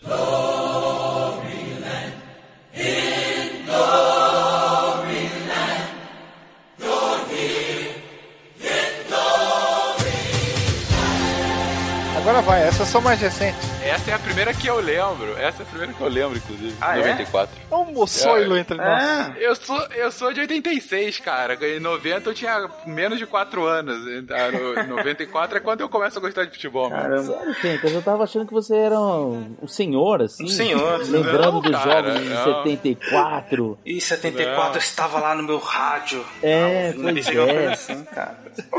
Cara, eu gosto muito de ver jogo antigo e principalmente ler sobre as histórias, né? Isso uhum. eu acho fantástico. Minha sandália abriu meu jornal na praça, jogando dominó com meus amigos. Dominó e bocha. 94, nós temos aí. Pode colocar até aí, editor, o, o grito mais importante aí que aconteceu em 94. Que foi qual? Foi. foi. É tetra! É tetra! O Brasil é tetracampeão mundial de futebol! Pode ser também o Entender, que comentava nessa época. É verdade. Mas é engraçado, essa Copa, ela tem uma coisa que está na minha memória também muito viva, né? Que foi o sofrimento para classificação, né? Foi Das Ah, eliminatórias, As eliminatórias, cara, um drama horroroso. A gente perdeu pra Bolívia, a primeira jogo. derrota. O gol Sim, lá de Echeverri, El Diablo. El Diablo É, Echeverri. então aquela coisa. Falha do Tafarel, né? Quando ele vai pegar aquela bola no cantinho e a bola passa, Isso. meu Deus do céu. Coisa horrorosa. Então, assim, a gente tava com a moral bem. a bola bem murcha, né? Nesse momento aí. Até o jogo com o Uruguai. São Romário. A torcida inteira pedia o, o Tele, que o São Paulo tinha um timaço, né, na década de 90.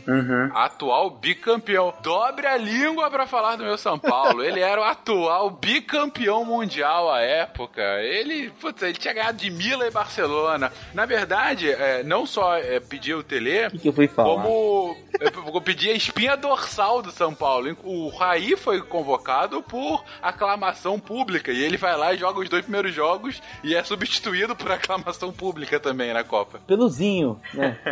Pronto. Peluzinho, você vê só o nível, né? Mas, enfim. O, o Zinho enceradeira. Pois é, Isso, mas isso aí. de qualquer forma. A gente ganhou, o que importa é que a gente ganhou. Não, eu lembro que tinha uma discussão na época, quando o Raí foi pro banco, que ele era o Uhum, capitão. E sim. aí tinha essas mesas redondas que não tem mais assunto, era que o capitão ia deixar de ser um galã pra ser um feioso, entendeu? Assim, as coisas. que, o, que o Raí era bonitão, aí o Dunga virou Ele o, sempre o capitão. foi. Ia ser. Pois é. Então, assim, não tinha nada pra se falar. Porque essa é a preocupação sempre, né? Não, porque assim, tinha todos os dias mesa redonda, até não sei que horas, né? Tinha, tinha até tarde, isso aí. E aqui a gente tem a, a grande sacada comercial da FIFA em levar a Copa do Mundo para um mercado gigantesco. Que até então acreditava que futebol, vamos dizer assim, era coisa de mulher ou coisa de colegial, o soccer. Para eles. E a própria Federação de Futebol dos Estados Unidos, depois, depois de uma conversa adocicada da FIFA para com eles, se voluntaria para sediar a Copa do Mundo de 94. Não por acaso os Estados Unidos foram escolhidos como a sede. Então você já está de olho no mercado consumidor gigante, você está de olho no além do gramado principalmente em relação a, a- a produtos, a transmissão de jogos, a segurança que o país transmitia em, por exemplo, não fazer o que a Colômbia fez tempos antes, que era chegar e dizer, ó, apesar de nós sermos escolhidos, a Colômbia não vai fazer mais porque, segundo o presidente da época, tinha interesses para com o povo e não para com a FIFA. Então você dá aquela tacada de mestre, você joga para ganhar em levar a Copa para os Estados Unidos. Quem faz o meio de campo pra transmissão é o Pelé, né? Que o Pelé tinha de jogar nos Estados Unidos e tudo mais, então ele tinha o direito das transmissões e ele vende pra Globo com a condição dele ser o comentarista da Globo. Então, Mas aí nós saímos ganhando, né? Que é só que ele, como dizia o, o Romário, o Pelé calado é um poeta, né?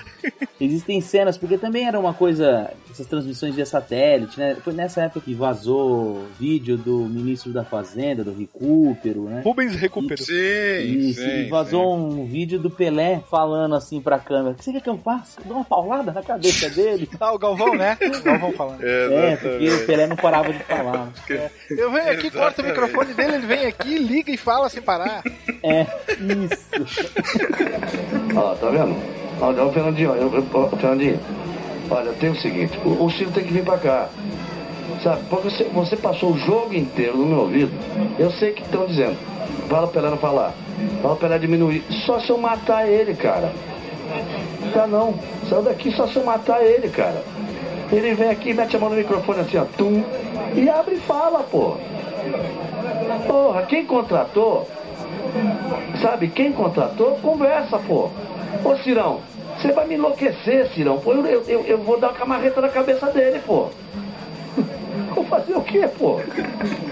Sensacional isso aí. Essa Copa é muito boa. É muito ruim e muito boa, né? É, nossa, Não, mas ela foi é emocionante, assim. Emocionante, é, isso é emocionante, isso é fato. Mas eu assisti essa Copa na Bandeirantes, viu? Que ela passava na Bandeirantes. Ela também preferia. E tinha o Luciano do Vale. O canal do esporte. na Bandeirantes. O canal do esporte, canal da Copa. Cara, eu não lembro onde eu assisti, mas eu, eu sei que eu lembro todos os jogos do Brasil. Sabe? Não digo lance a lance, obviamente, assim, mas nitidamente todos os gols do Brasil, momentos de tensão e tudo mais. É aquela Copa realmente que me fez me afeiçoar ao esporte. Eu lembro claramente de eu vendo sozinho na minha casa uh, o jogo de estreia Alemanha e Bolívia, sabe? Assim, ninguém tava importando com isso, eu tava lá vendo. Ai, caraca, que legal, sabe? Desde criancinha se importava com jogos que ninguém Exatamente, se importa. é isso aí, Beraba, é isso aí. Um estudioso do futebol, rapaz. Estudioso. Cara, Alemanha e Bolívia. Quem, quem não gostaria de Alemanha e Bolívia? Mas, mas um ponto legal dessa Copa é que hum, a Copa de 90 tinha sido tão interessante pelo, pela retranca, né? Que a FIFA começou a estudar métodos de fazer com que os times saíssem mais pro jogo, né? Puta, por que, que tava tendo muito empate, sabe? Muito resultado 0 a 0 1 a 1 e tal. Então, lá pra 92, 93, ela começou a fazer uma, um experimento, primeiro no campeonato italiano, depois foi para todos os campeonatos e, e começou a instituir que a vitória não dava mais dois pontos, mas três pontos. Isso fazia com que a vitória ficasse muito mais interessante, né? Você sair do jogo para ganhar do que ficar esperando o um empate. Porque antes, se, por exemplo, na Copa, na, você tem um grupo de quatro, que é o normal da Copa, tem três jogos. Se você empata três jogos e um outro time ganha um e perde dois, você tá na frente do time. Se você empata dois jogos e ganha um jogo que nem foi, é, quem foi a Argélia, ou sei lá, Camarões, não lembro agora, que empatou dois, ganhou um, ficou em primeiro no grupo, sendo que os outros também tiveram várias vitórias. Então, assim, nessa fórmula de três pontos pra vitória e um pro empate, eles conseguiam fazer com que o jogo, ou pelo menos tentaram fazer com que o jogo ficasse mais interessante, mais pro ataque. E eles ainda tentaram. Aqui no Brasil teve algumas fórmulas dessas que é, empate sem gols ia ser de zero ponto para cada um, que em alguns campeonatos tentaram que quando tinha empate tinha uma disputa de pênalti de três pênaltis, quem ganhasse ficava com um ponto, quem perdia ficava com zero, entendeu? A, ainda para ter uma emoção posterior. Acabou que ficou consagrado só essa de três pontos a vitória, um empate. Sempre em busca dos três pontos. Sim, exatamente. Importante são os três pontos. Pô, mas os jogos do Brasil foram, assim, muito emocionantes, assim. E, assim, talvez seja a Copa que a gente lembre mais, assim, porque depois de muito tempo a gente ganhou e aí ficou reprisando até o Brasil voltar dos Estados Unidos com o avião da Muamba. Romário na janelinha, quando É, pousa. Romário na janelinha, é, desfilar em carro aberto, ir falar com o Fernando Henrique, né? Até tudo isso ficou passando jogos toda hora. E aí depois sempre, eu, eu lembro que eu tinha um DVD da Copa de 94, eu ficava vendo os lances, né? Aquele chute do branco. Opa, ah, o gol cala a boca. É. Nossa. né, levaram o branco. machucado pra Copa e aí o Leonardo acaba sendo expulso da Copa, não só de um jogo, né? Por causa de uma cotovelada num jogador do- dos Estados Unidos, Toby Ramos, nas oitavas de final, né? E aí o branco teve que entrar de qualquer jeito. Sofrimento. Esse jogo foi um sofrimento. Todos os jogos foram um sofrimento, Um sofrimento. cara. Impressionante. Contra a Todos os Suécia. jogos. Meu Deus. Contra a Suécia, o gol aos 30 e pouco, gol de cabeça do Romário, cara. No meio de dois caras de dois metros de altura, um maluco me acerta aquela cabeçada. É. Entendeu? Foi O goleiro da Suécia tinha uma cara meio de louco, assim, ele olhava pra câmera, assim, fazia tipo... Sim. Na seleção dos Estados Unidos tinha Eric Lalas. Sim. Parecia Lalas. o mais completo maluco em campo. Um cabelo todo Com desgrenhado. Toda bola ele acreditava. Tony Meola, o goleiro. Tony, Tony Meola, Meola, Tony Mullets Meola. Exatamente. Tony Meola. O time que venceu a sensação das eliminatórias sul-americanas, a, a Colômbia. Um dos jogos mais lamentáveis de- como consequência, né, Will? Claro, com certeza. Colômbia chega como com, com ares de favorita nessa Copa, né? Pelé chamava ela de favorita, A inclusive. ge- não, mas a, a geração, a- aquela geração de jogadores colombianos era uma geração muito boa. Você tinha, se eu não me engano, Faustino Asprilha, Asprilha. Rincon, Fred Rincon, isso aí. Tinha alguns jogadores de projeção. Só que nós O tivemos. Valderrama. Opa, Carlos Valderrama, né? Com a sua cabeleira inconfundível. Não Exatamente. lembro se René Guita ainda defendia o arco colombiano, mas provavelmente. Acho que sim. Ma- Mas nesse caso do, do jogo com os Estados Unidos, a gente teve um gol contra do zagueiro colombiano Escobar, se eu não me engano. Exatamente. E, Pablo Escobar. e quando o, o time é, o time, a seleção é desclassificada, quando volta-se pra Colômbia, ele é morto. Dizem que por um cartel de, de apostadores que havia apostado uma grana preta na Colômbia, eh, que ela iria mais longe na, na Copa do Mundo. Não logo quando ele retorna. Isso, passam uns Mas- seis meses. Assim. Isso, tempos depois ele é morto na rua. Tinha um Balboa também na Exato. seleção do. Não tinha? Nos Estados Dos Unidos Estados tinha o. Balboa. Um- Sim, tinha o Balboa. um zagueiro. Tinha o Balboa, com certeza. né? Ah, lembrando que é pela segunda vez na história das Copas dos Estados Unidos tem algum protagonismo, né? Por ele chegar na segunda fase. Lembrando que os Estados Unidos, ele. Ninguém lembra disso. Os Estados Unidos já foi terceiro lugar numa Copa do Mundo. Foi 50, né? Foi em 50, não, foi em 30, não foi? Foi na primeira Copa que ele foi terceiro lugar. Se eu não É, me 50 engano, é posso estar quando tem enganado. a- o milagre, né? Eles ganharam. Exatamente. É, ganharam tudo. era na, Copa de 30, que tinha 13 times e tal, e os Estados Unidos é terceiro lugar. Mas, de qualquer forma, os Estados Unidos chega na segunda fase e vai pegar o Brasil, porque eles classificam como um dos melhores terceiros colocados e tal. Pega o Brasil, só que a gente joga no dia de independência dos Estados Unidos contra os Estados Unidos. Não era em qualquer dia, era o 4 de julho. 4 de julho, é, se eu não me engano, foi, foi em Dallas o jogo. Mas, sei lá, eu sei que era um calor. Você tava vendo no- na televisão o calor que fazia em campo. Era um negócio assim, ah, to- todo mundo não se aguentava, ninguém tava conseguindo correr direito. E foi um jogo, uma tensão inacreditável. Aí no final do primeiro tempo, o Leonardo me acerta aquela cotovelada na fuça do- do, do americano. E a gente joga todo o segundo tempo com um cara a menos, cara. Com aquele time, puta, foi uma tensão. Lembrando que o Brasil na primeira fase foi passando bem, só que ele tomou um empate da Suécia no terceiro jogo. E assim, o Brasil tava bem, ok, mas não era nada excepcional. Era aquela coisa assim, vamos ver onde é que a gente vai chegar, né? E vamos que vamos.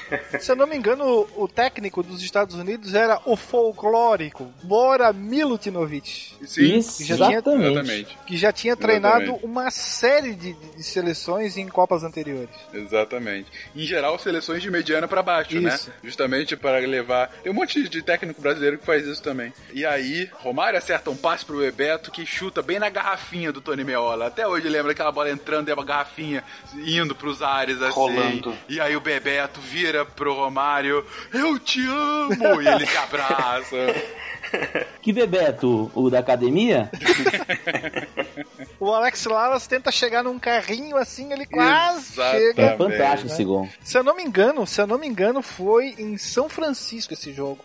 E São era Francisco. algo como meio-dia, coisa assim. Então era Isso. só o apino, né? Era inacreditável, sabe? Colocar um jogo no meio-dia, só nos Estados Unidos mesmo, né? Os caras são malucos. Putz, cara, mas foi lindo, foi lindo. Não, depois do jogo contra a Holanda. Ah, outro, outro que era. Esse parecia que tava ganho, né? 2 a 0, né? Gol, É. gol, segurando Nossa, o eu lembro que eu não bebezinho. acreditava, assim. Pô, tava ótimo. Porque tinha sido, todos os jogos tinham sido tão sofridos, né? E esse 2x0, você fala, pô, pronto, ganhamos, que maravilha. Acabou, né? Tá ótimo. Aí toma dois gols de lateral, basicamente, né? Um foi um cruzamento, outro uma lateral. E, tipo, foi em cinco minutos os gols dos caras, né? Foi, Foi. muito rápido o empate. E o branco entra no lugar justamente do suspenso, expulso, excluído, como queiram, Leonardo. Exatamente. Então ele é o, o cara mais desacreditado em campo. Uhum. Até o lance É. decisivo. Cara, e, e, assim, as histórias que contam, né? Esse foi uma das Copas mais bem documentadas por ser nos Estados Unidos e que a gente tem mais ciência porque a gente fica vendo, né? Muito. É sempre bom ver vitória, né? E todo mundo falando do lance, que quem toma falta. Quem é que toma falta? Não é o Romário. É. É o Zinho. Não ah, agora eu não tô lembrando. Mas é um cara que, que assim, ele cava a falta. Aquela falta, assim, não era pra ser. Ele se joga e tal. Branco indo pra bola. E você vê a bola passando atrás do Romário. O Romário esticando a barriguinha, assim, pra bola não bater nas costas dele. E passando. E ela entra bem, batendo na trave do goleiro holandês. Cara, que, que golaço, né? Foi aquela coisa. E no final do jogo também, nos últimos minutos do jogo. Foi lindo. Ele aponta pro banco e vem chorando o branco. Veio chorando, exatamente. Exatamente, é. Essa cena é bem forte mesmo. Cara, Tem exatamente. gol- e tem o gol do Bebeto também, que elimina o filho dele, que tinha nascido. Exatamente. Depois virou moda entre os jogadores de futebol, até alguém inventar o chupar o dedo. Ou colocar a bola dentro da barriga, né? Isso. E a seleção holandesa tinha um timaço, hein? Tinha. Tinha Frank Rijkaard, tinha Bergkamp. Overmars, que eu lembro. Bergkamp também jogava um bolão. Então não era qualquer seleção, não. Não, muito boa. Muito e boa aí mesmo. apareceu o famoso só faltam dois. Na verdade, ele veio falando desde o começo, né? Só faltam sete, só faltam seis. Pior que é isso mesmo, cara. Zagalo. Zagalo folclórico que era o. Era o assessor, né, do Barreira. Uhum. Ai, caraca.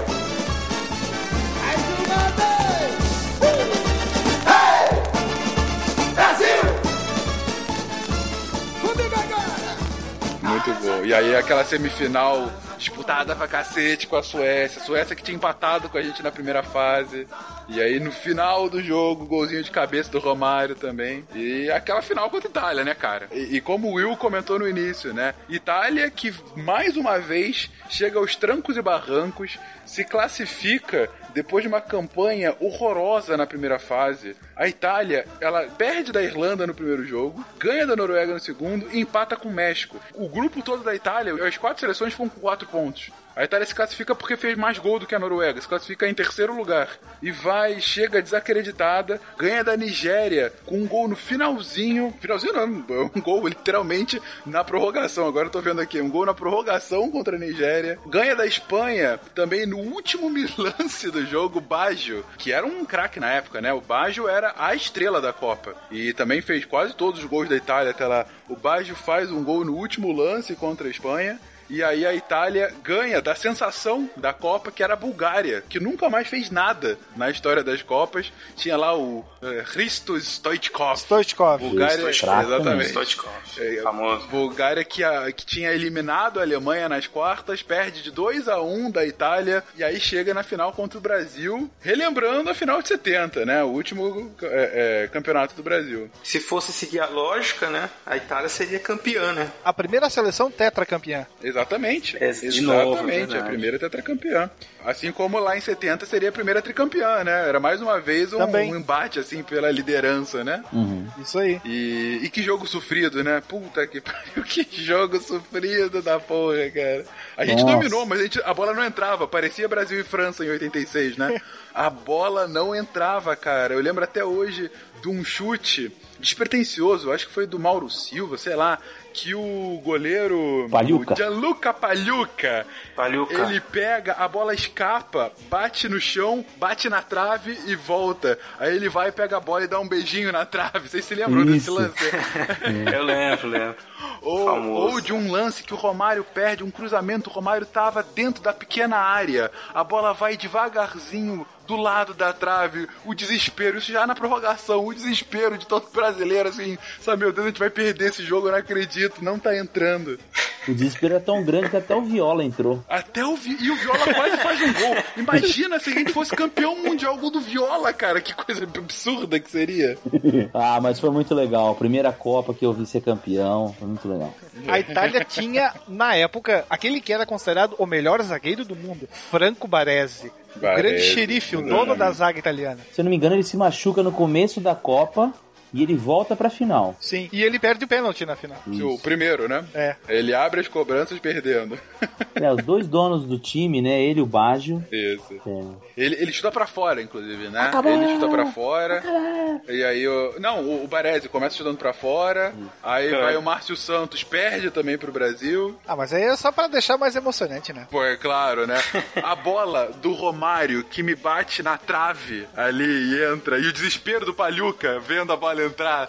Eu lembro até hoje da bola entrando, o Romário só comemorando assim, o Palhuca com a mão na cabeça assim, eu não acredito que essa bola entrou.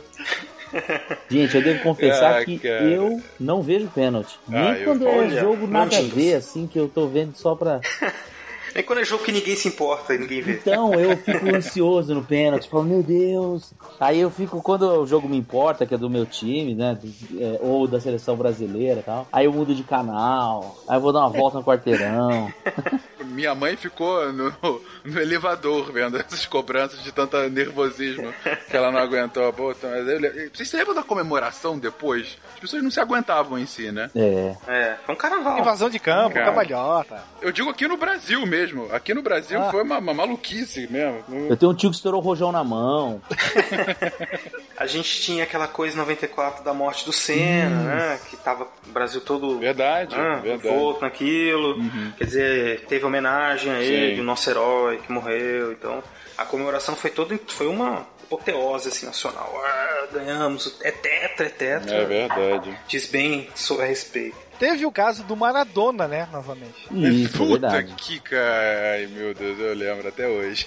Era Argentina e Suíça, se eu não me engano. Não, acho que era Grécia, não era Grécia? Era acho que era Grécia. Grécia? É. Ah, então e é aí ele Grécia. faz o gol, sai todo com cara de malvadão É, pra Grécia. câmera, É, pra câmera. Sei, fazendo sei, caras sei, e bocas e tudo mais, Isso, como se ele tivesse ah, voltado pro futebol. E aí cai no exame antidoping. É, ficou um tempo afastado, né? É. Eu acho que já tinha dado o rolo dele no Napoli, na Itália. Questão de cocaína e o diabo aí, Sim. que ele era usuário quanto mais. Uhum. Uhum. E aí era um retorno dele meio já fora de forma, né? Sim, sim, sim. Uhum. Era a despedida. Ele foi convocado para marcar a sua despedida das Copas. Uma pena. Foi o fim, fim de uma carreira. Literalmente, né? É engraçado que ele, ele, quando é sorteado pra fazer, tem cena dele saindo de mão dada com a, com a moça que tava supervisionando ele. E aí ele mexe no braço dela, dá risada, manda É. tchau pra câmera. Cheio de graça. Exatamente. Tava doidão. Ainda estava sob efeito. Exatamente. Impressionante, cara. E a Argentina que é eliminada também por uma outra sensação da Copa, Romênia, daquele Raj, lembra dele? Sim, Sim. Rad. Raj, ele acaba ganhando na, da Argentina nas oitavas que cai. O leste europeu sempre apronta nas Copas. É verdade, é verdade. Mas o grande nome, o grande nome foi do Romário, né? Ah, sim. Sim, Sim, verdade. o ápice. Inclusive. Considera-se, inclusive, que ele ganhou a Copa praticamente sozinho por Brasil. Uhum. É, É, eu claro, acho eu um acho que é too much, mas. Né? É, É, não, foi- não. Mas aí eu lembro que antes de, de embarcarem para os Estados Unidos, ele tinha prometido que ia trazer o, o tetracampeonato, aquela jogada de marketing. Não, mas o lance dele é que ele tinha classificado o Brasil contra o Uruguai, né? Tinha Então, classificado. Tinha, tinha, Porque tinha. ele não era sequer convocado até então. E depois Isso, da noite esse que é o negócio, dia, né? ele vira o dono do time. Exatamente. Ele não era convocado, esse que é o ponto. Mas assim, na Copa, ele foi decisivo contra a Suécia e tal, fez alguns gols. Mas assim, pra mim, o, o grande questão do Brasil foi o sistema defensivo, né? O ferrolho. Que, é, era muito sólido, era muito sólido. A gente... Nós tínhamos nosso xerife Ricardo Rocha. Isso, assim, é, a gente tá falando Seu que a gente, a gente passou nervoso e tudo mais, mas assim, você vai ver o jogo, melhores momentos, tirando o jogo contra a Holanda, que eu acho que foi quando a gente mais teve, e no final do jogo da Argentina também, porque a gente tava, do, Argentina, dos Estados Unidos, que a gente tava com menos gente, em todos os outros jogos o Brasil dominou, não conseguia fazer gol, mas assim, também não passava tanto sufoco. Era uma seleção bem equilibrada, vamos colocar assim. Segundo dizia o Parreira na época, o importante é não levar gol. né? A bola entrar ou não é um detalhe. É, o gol é só um detalhe. Gol é só, é só um detalhe. Exatamente. Importante não levar É, gol. e ele coloca foi. dois cabeças de área, né? Dois cabeças de área, o, o, o Mauro Silva e o, e o Dunga, que era uma novidade ali pro futebol brasileiro. Depois todos os times vão repetir no nos campeonatos brasileiros subsequentes. Mas até então Com ninguém certeza. jogava com dois volantes marcadores, né? Não. E é o que ele coloca, né? Eu lembro que o time chega mudado para a Copa de 94, porque a gente tinha. Eu lembro que os titulares eram o Ricardo Rocha e o E o Ricardo Gomes. Gomes. Isso. O Ricardo Gomes, o Gomes, se eu não me engano, ele sofre uma lesão e nem vai. Isso. E É o cortado Rocha passa lá, a ser banco. lá. Porque aí a gente tem ali ah, os dois zagueiros, o Aldair e o Márcio Santos. E aí nas laterais a gente tem o Jorginho e o Leonardo. o Leonardo, que depois é substituído pelo Branco. Isso. E aí no meio a gente tem o Exterminador do Futuro, o Dunga, o Mauro Silva e o Mazinho, que se eu não me engano acaba, Mazinho. né? O, Ma- o Mazinho acho que joga na posição do Raí e o Zinho enceradeira, ou o Peru como queiram, completando Uhum. ali a, o 4-4 e aí o 2, Bebeto e Romário, né? Isso. Bebeto Romário. Mas você vê que desses 10, 8 com uma disposição mais defensiva, né? Sim. Você tem, assim, ah, talvez Retranca, o retranca. Jorge, é, talvez o Jorginho apoiasse um pouco mais. O Cafu, quando entrou, Sim. ele entrou em alguns jogos, inclusive, e tal. O Mazinho no Palmeiras era o segundo volante e vira Então, meia. o jogo era armado pelo Mazinho e pelo Zinho, gente. Imagina o que é isso, sabe? Meu é, Deus. É um negócio assim, era uma retranca bem retranca mesmo. E a gente, às vezes, escapava, às vezes surgia o gol, né? Esse que era o negócio. Que era um mero detalhe, não esqueça. Era o mero Detalhe, detalhe. né? Mas ganhamos. Que importa que a gente ganhou? Ganhou, foi. É tetra, e tem um meme aí pra gente até hoje, maravilhoso, É. do Pelé e do. Tem a história clássica do avião da Moamba que o Beraba comentou aí, né? É verdade, foi o Marcos, Marcos falou. Ah, o- que a gente é. chegou aqui com um avião, avião carregado, né? Trouxeram Muitas geladeiras. toneladas, 17 toneladas de bagagem. Umas comprinhas, né, que eles fizeram. Tava nos Estados Unidos. Pô, o Marcos, eu acho que teve mais recente lá, você vai para os Estados Unidos, tem que fazer umas comprinhas, né? É, eu fui com duas malas, voltei com oito.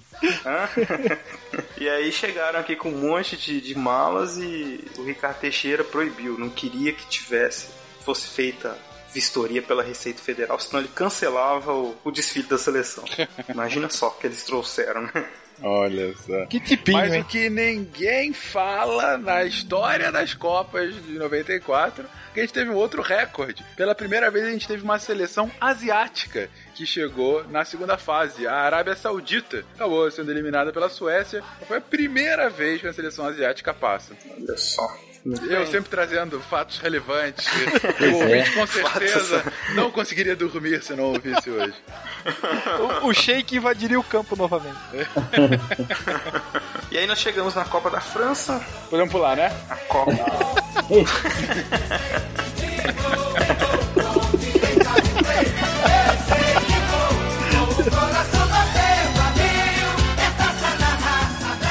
Pelo amor dos meus filhinhos, o que que eu vou dizer lá em casa? Jogar na zona do agrião, deu salseiro, o episódio ficou muito grande, nós precisamos cortar o episódio no meio aqui, gente, porque ainda tem muita coisa pra falar.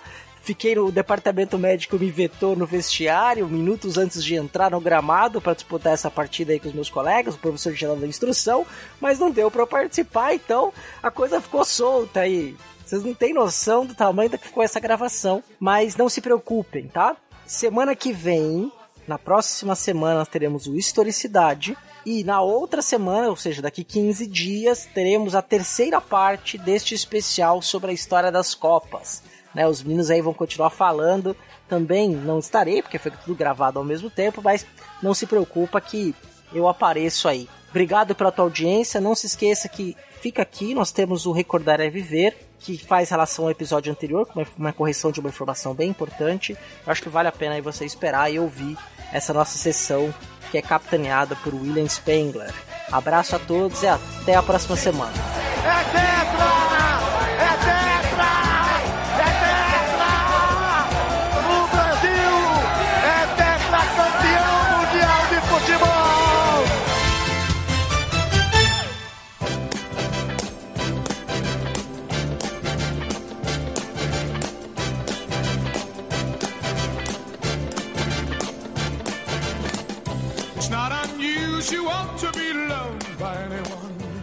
Olá a todos, aqui é Klaus de Sobradinho, Distrito Federal. Estou aqui para responder a questão de Cuba, né, que foi falado no finalzinho do cast. Bom, uma curiosidade: Cuba, também conhecido como os Leões do Caribe, e jogam uniforme titular né, totalmente vermelho, uniforme B totalmente branco.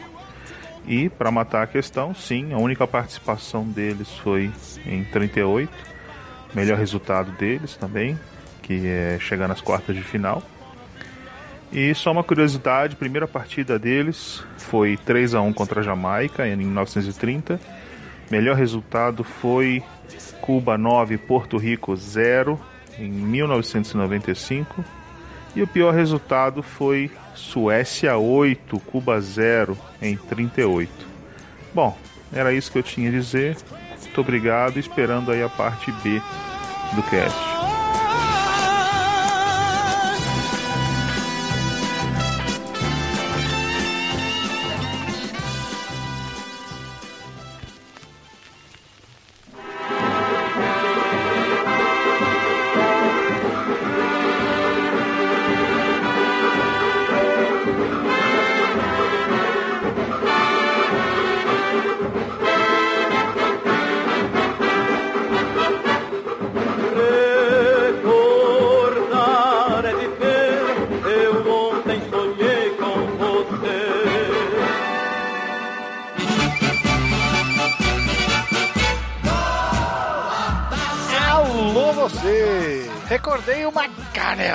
Do episódio passado quando comentei que na final da Copa de 1934 a Itália teria jogado de preto. Pois bem, a esquadra azzurra sagrou-se campeã jogando de azul. Somente o arqueiro e capitão italiano Giampiero Combi atuou com um uniforme preto durante toda a Copa. Nas quartas de final da Copa seguinte, em 1938, Itália e França tinham as mesmas cores de uniforme, camisas azuis e calções brancos. Como uma das equipes deveria utilizar um uniforme alternativo, os italianos aproveitaram para usar um traje todo preto. Isso porque a camisa preta era um dos símbolos do fascismo. Antes do início da partida, os jogadores italianos fizeram a saudação fascista para o próprio Mussolini, que estava presente, desagradando o público do estádio Olympique du Colombe, em Paris. Mas como surgiu o uniforme no futebol, afinal? Hoje o uniforme é um dos maiores símbolos que os clubes têm e não por acaso se tornou um dos mais importantes itens para o marketing. Na história, porém, seu surgimento está ligado a razões muito mais práticas na segunda metade do século XIX, quando os britânicos jogavam o futebol nos seus primórdios, o futebol raiz, o futebol moleque, não. Moleque não, mas sim aristocrático. Os uniformes como conhecemos hoje não existiam. Clubes jogavam até em regras diferentes de acordo com o local onde a partida era realizada. A única forma de diferenciar os jogadores era por acessórios como chapéus, cachecóis. Sim, eles jogavam no frio da Inglaterra nessa época, ou lenços sobre os uniformes brancos de cricket. Isso porque muitos dos jogadores de futebol eram também jogadores de cricket, que procuravam atividade para o inverno, já que o cricket era jogado no verão. Posteriormente, a padronização das regras do esporte também acabou gerando uma padronização do uso do uniforme como uma necessidade. Voltando às Copas, afinal de contas, por que a Itália veste o azul se ele não está presente na sua bandeira? Parla, amigo Cáspita! Simples, a história explica. Você sabe ou já ouviu falar que a formação da nação italiana, como a conhecemos hoje, foi um tanto quanto confusa. Durante séculos, a Itália, mais do que um país, na verdade, um amontoado de reinos, era uma ideia de nação, que começou a ganhar forma com os esforços do nosso conhecido Giuseppe Garibaldi, no final do século XIX, e mais tarde do rei Vítor Emanuel III, já na primeira metade do século XX. Foi durante o reinado deste monarca que a famosa equipe de futebol italiano iniciou sua participação em competições internacionais. No dia 15 de maio de 1910, a seleção jogou sua primeira partida internacional contra a Alemanha, utilizando uma camisa branca a cor do brasão real. A partir de 1922, o Scratch italiano começou a usar o azul, que era a cor da bandeira da Casa Real de Savoia, da qual pertencia o rei Vítor Emanuel III. E a camisa canarinho da seleção brasileira? Bom, se alguém ainda tem dúvidas sobre os reflexos da derrota da Copa do Mundo de 1950 no futebol brasileiro, o trauma mexeu até com a cor da camisa usada pela seleção a partir de então. Conforme foi pontuado, quando sediou o Mundial há 68 anos, o Brasil jogava a quarta Copa com camisas brancas. Desta vez com um gola polo, em substituição ao modelo em V. Mas, três anos depois, o jornal carioca Correio da Manhã promoveu um concurso para escolher o novo modelo do uniforme brasileiro, vencido pelo desenhista, jornalista e escritor Aldir Schli. A camisa verde e amarela, criada então pelo jovem de 19 anos, foi capa do jornal em 17 de dezembro de 1953 com a seguinte manchete: Escolhida oficialmente a nova camisa da Confederação Brasileira de Desportos. Opa, opa, opa! O árbitro já trilou o apito e ergueu o braço. É final de jogo. Saudações históricas e um abraço.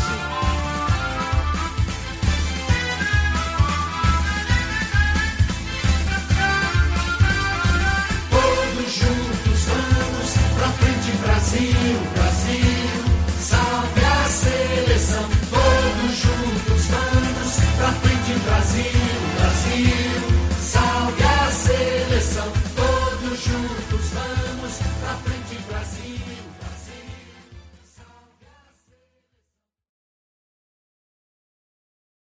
Vou discordar do relato. Discordar de mim não é novidade nenhuma. Pra mim, Não é novidade. Foi pênalti. pra mim foi pênalti.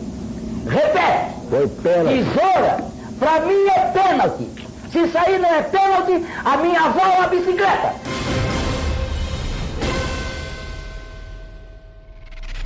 Este programa foi editado por Talkencast, edições e produções de podcast.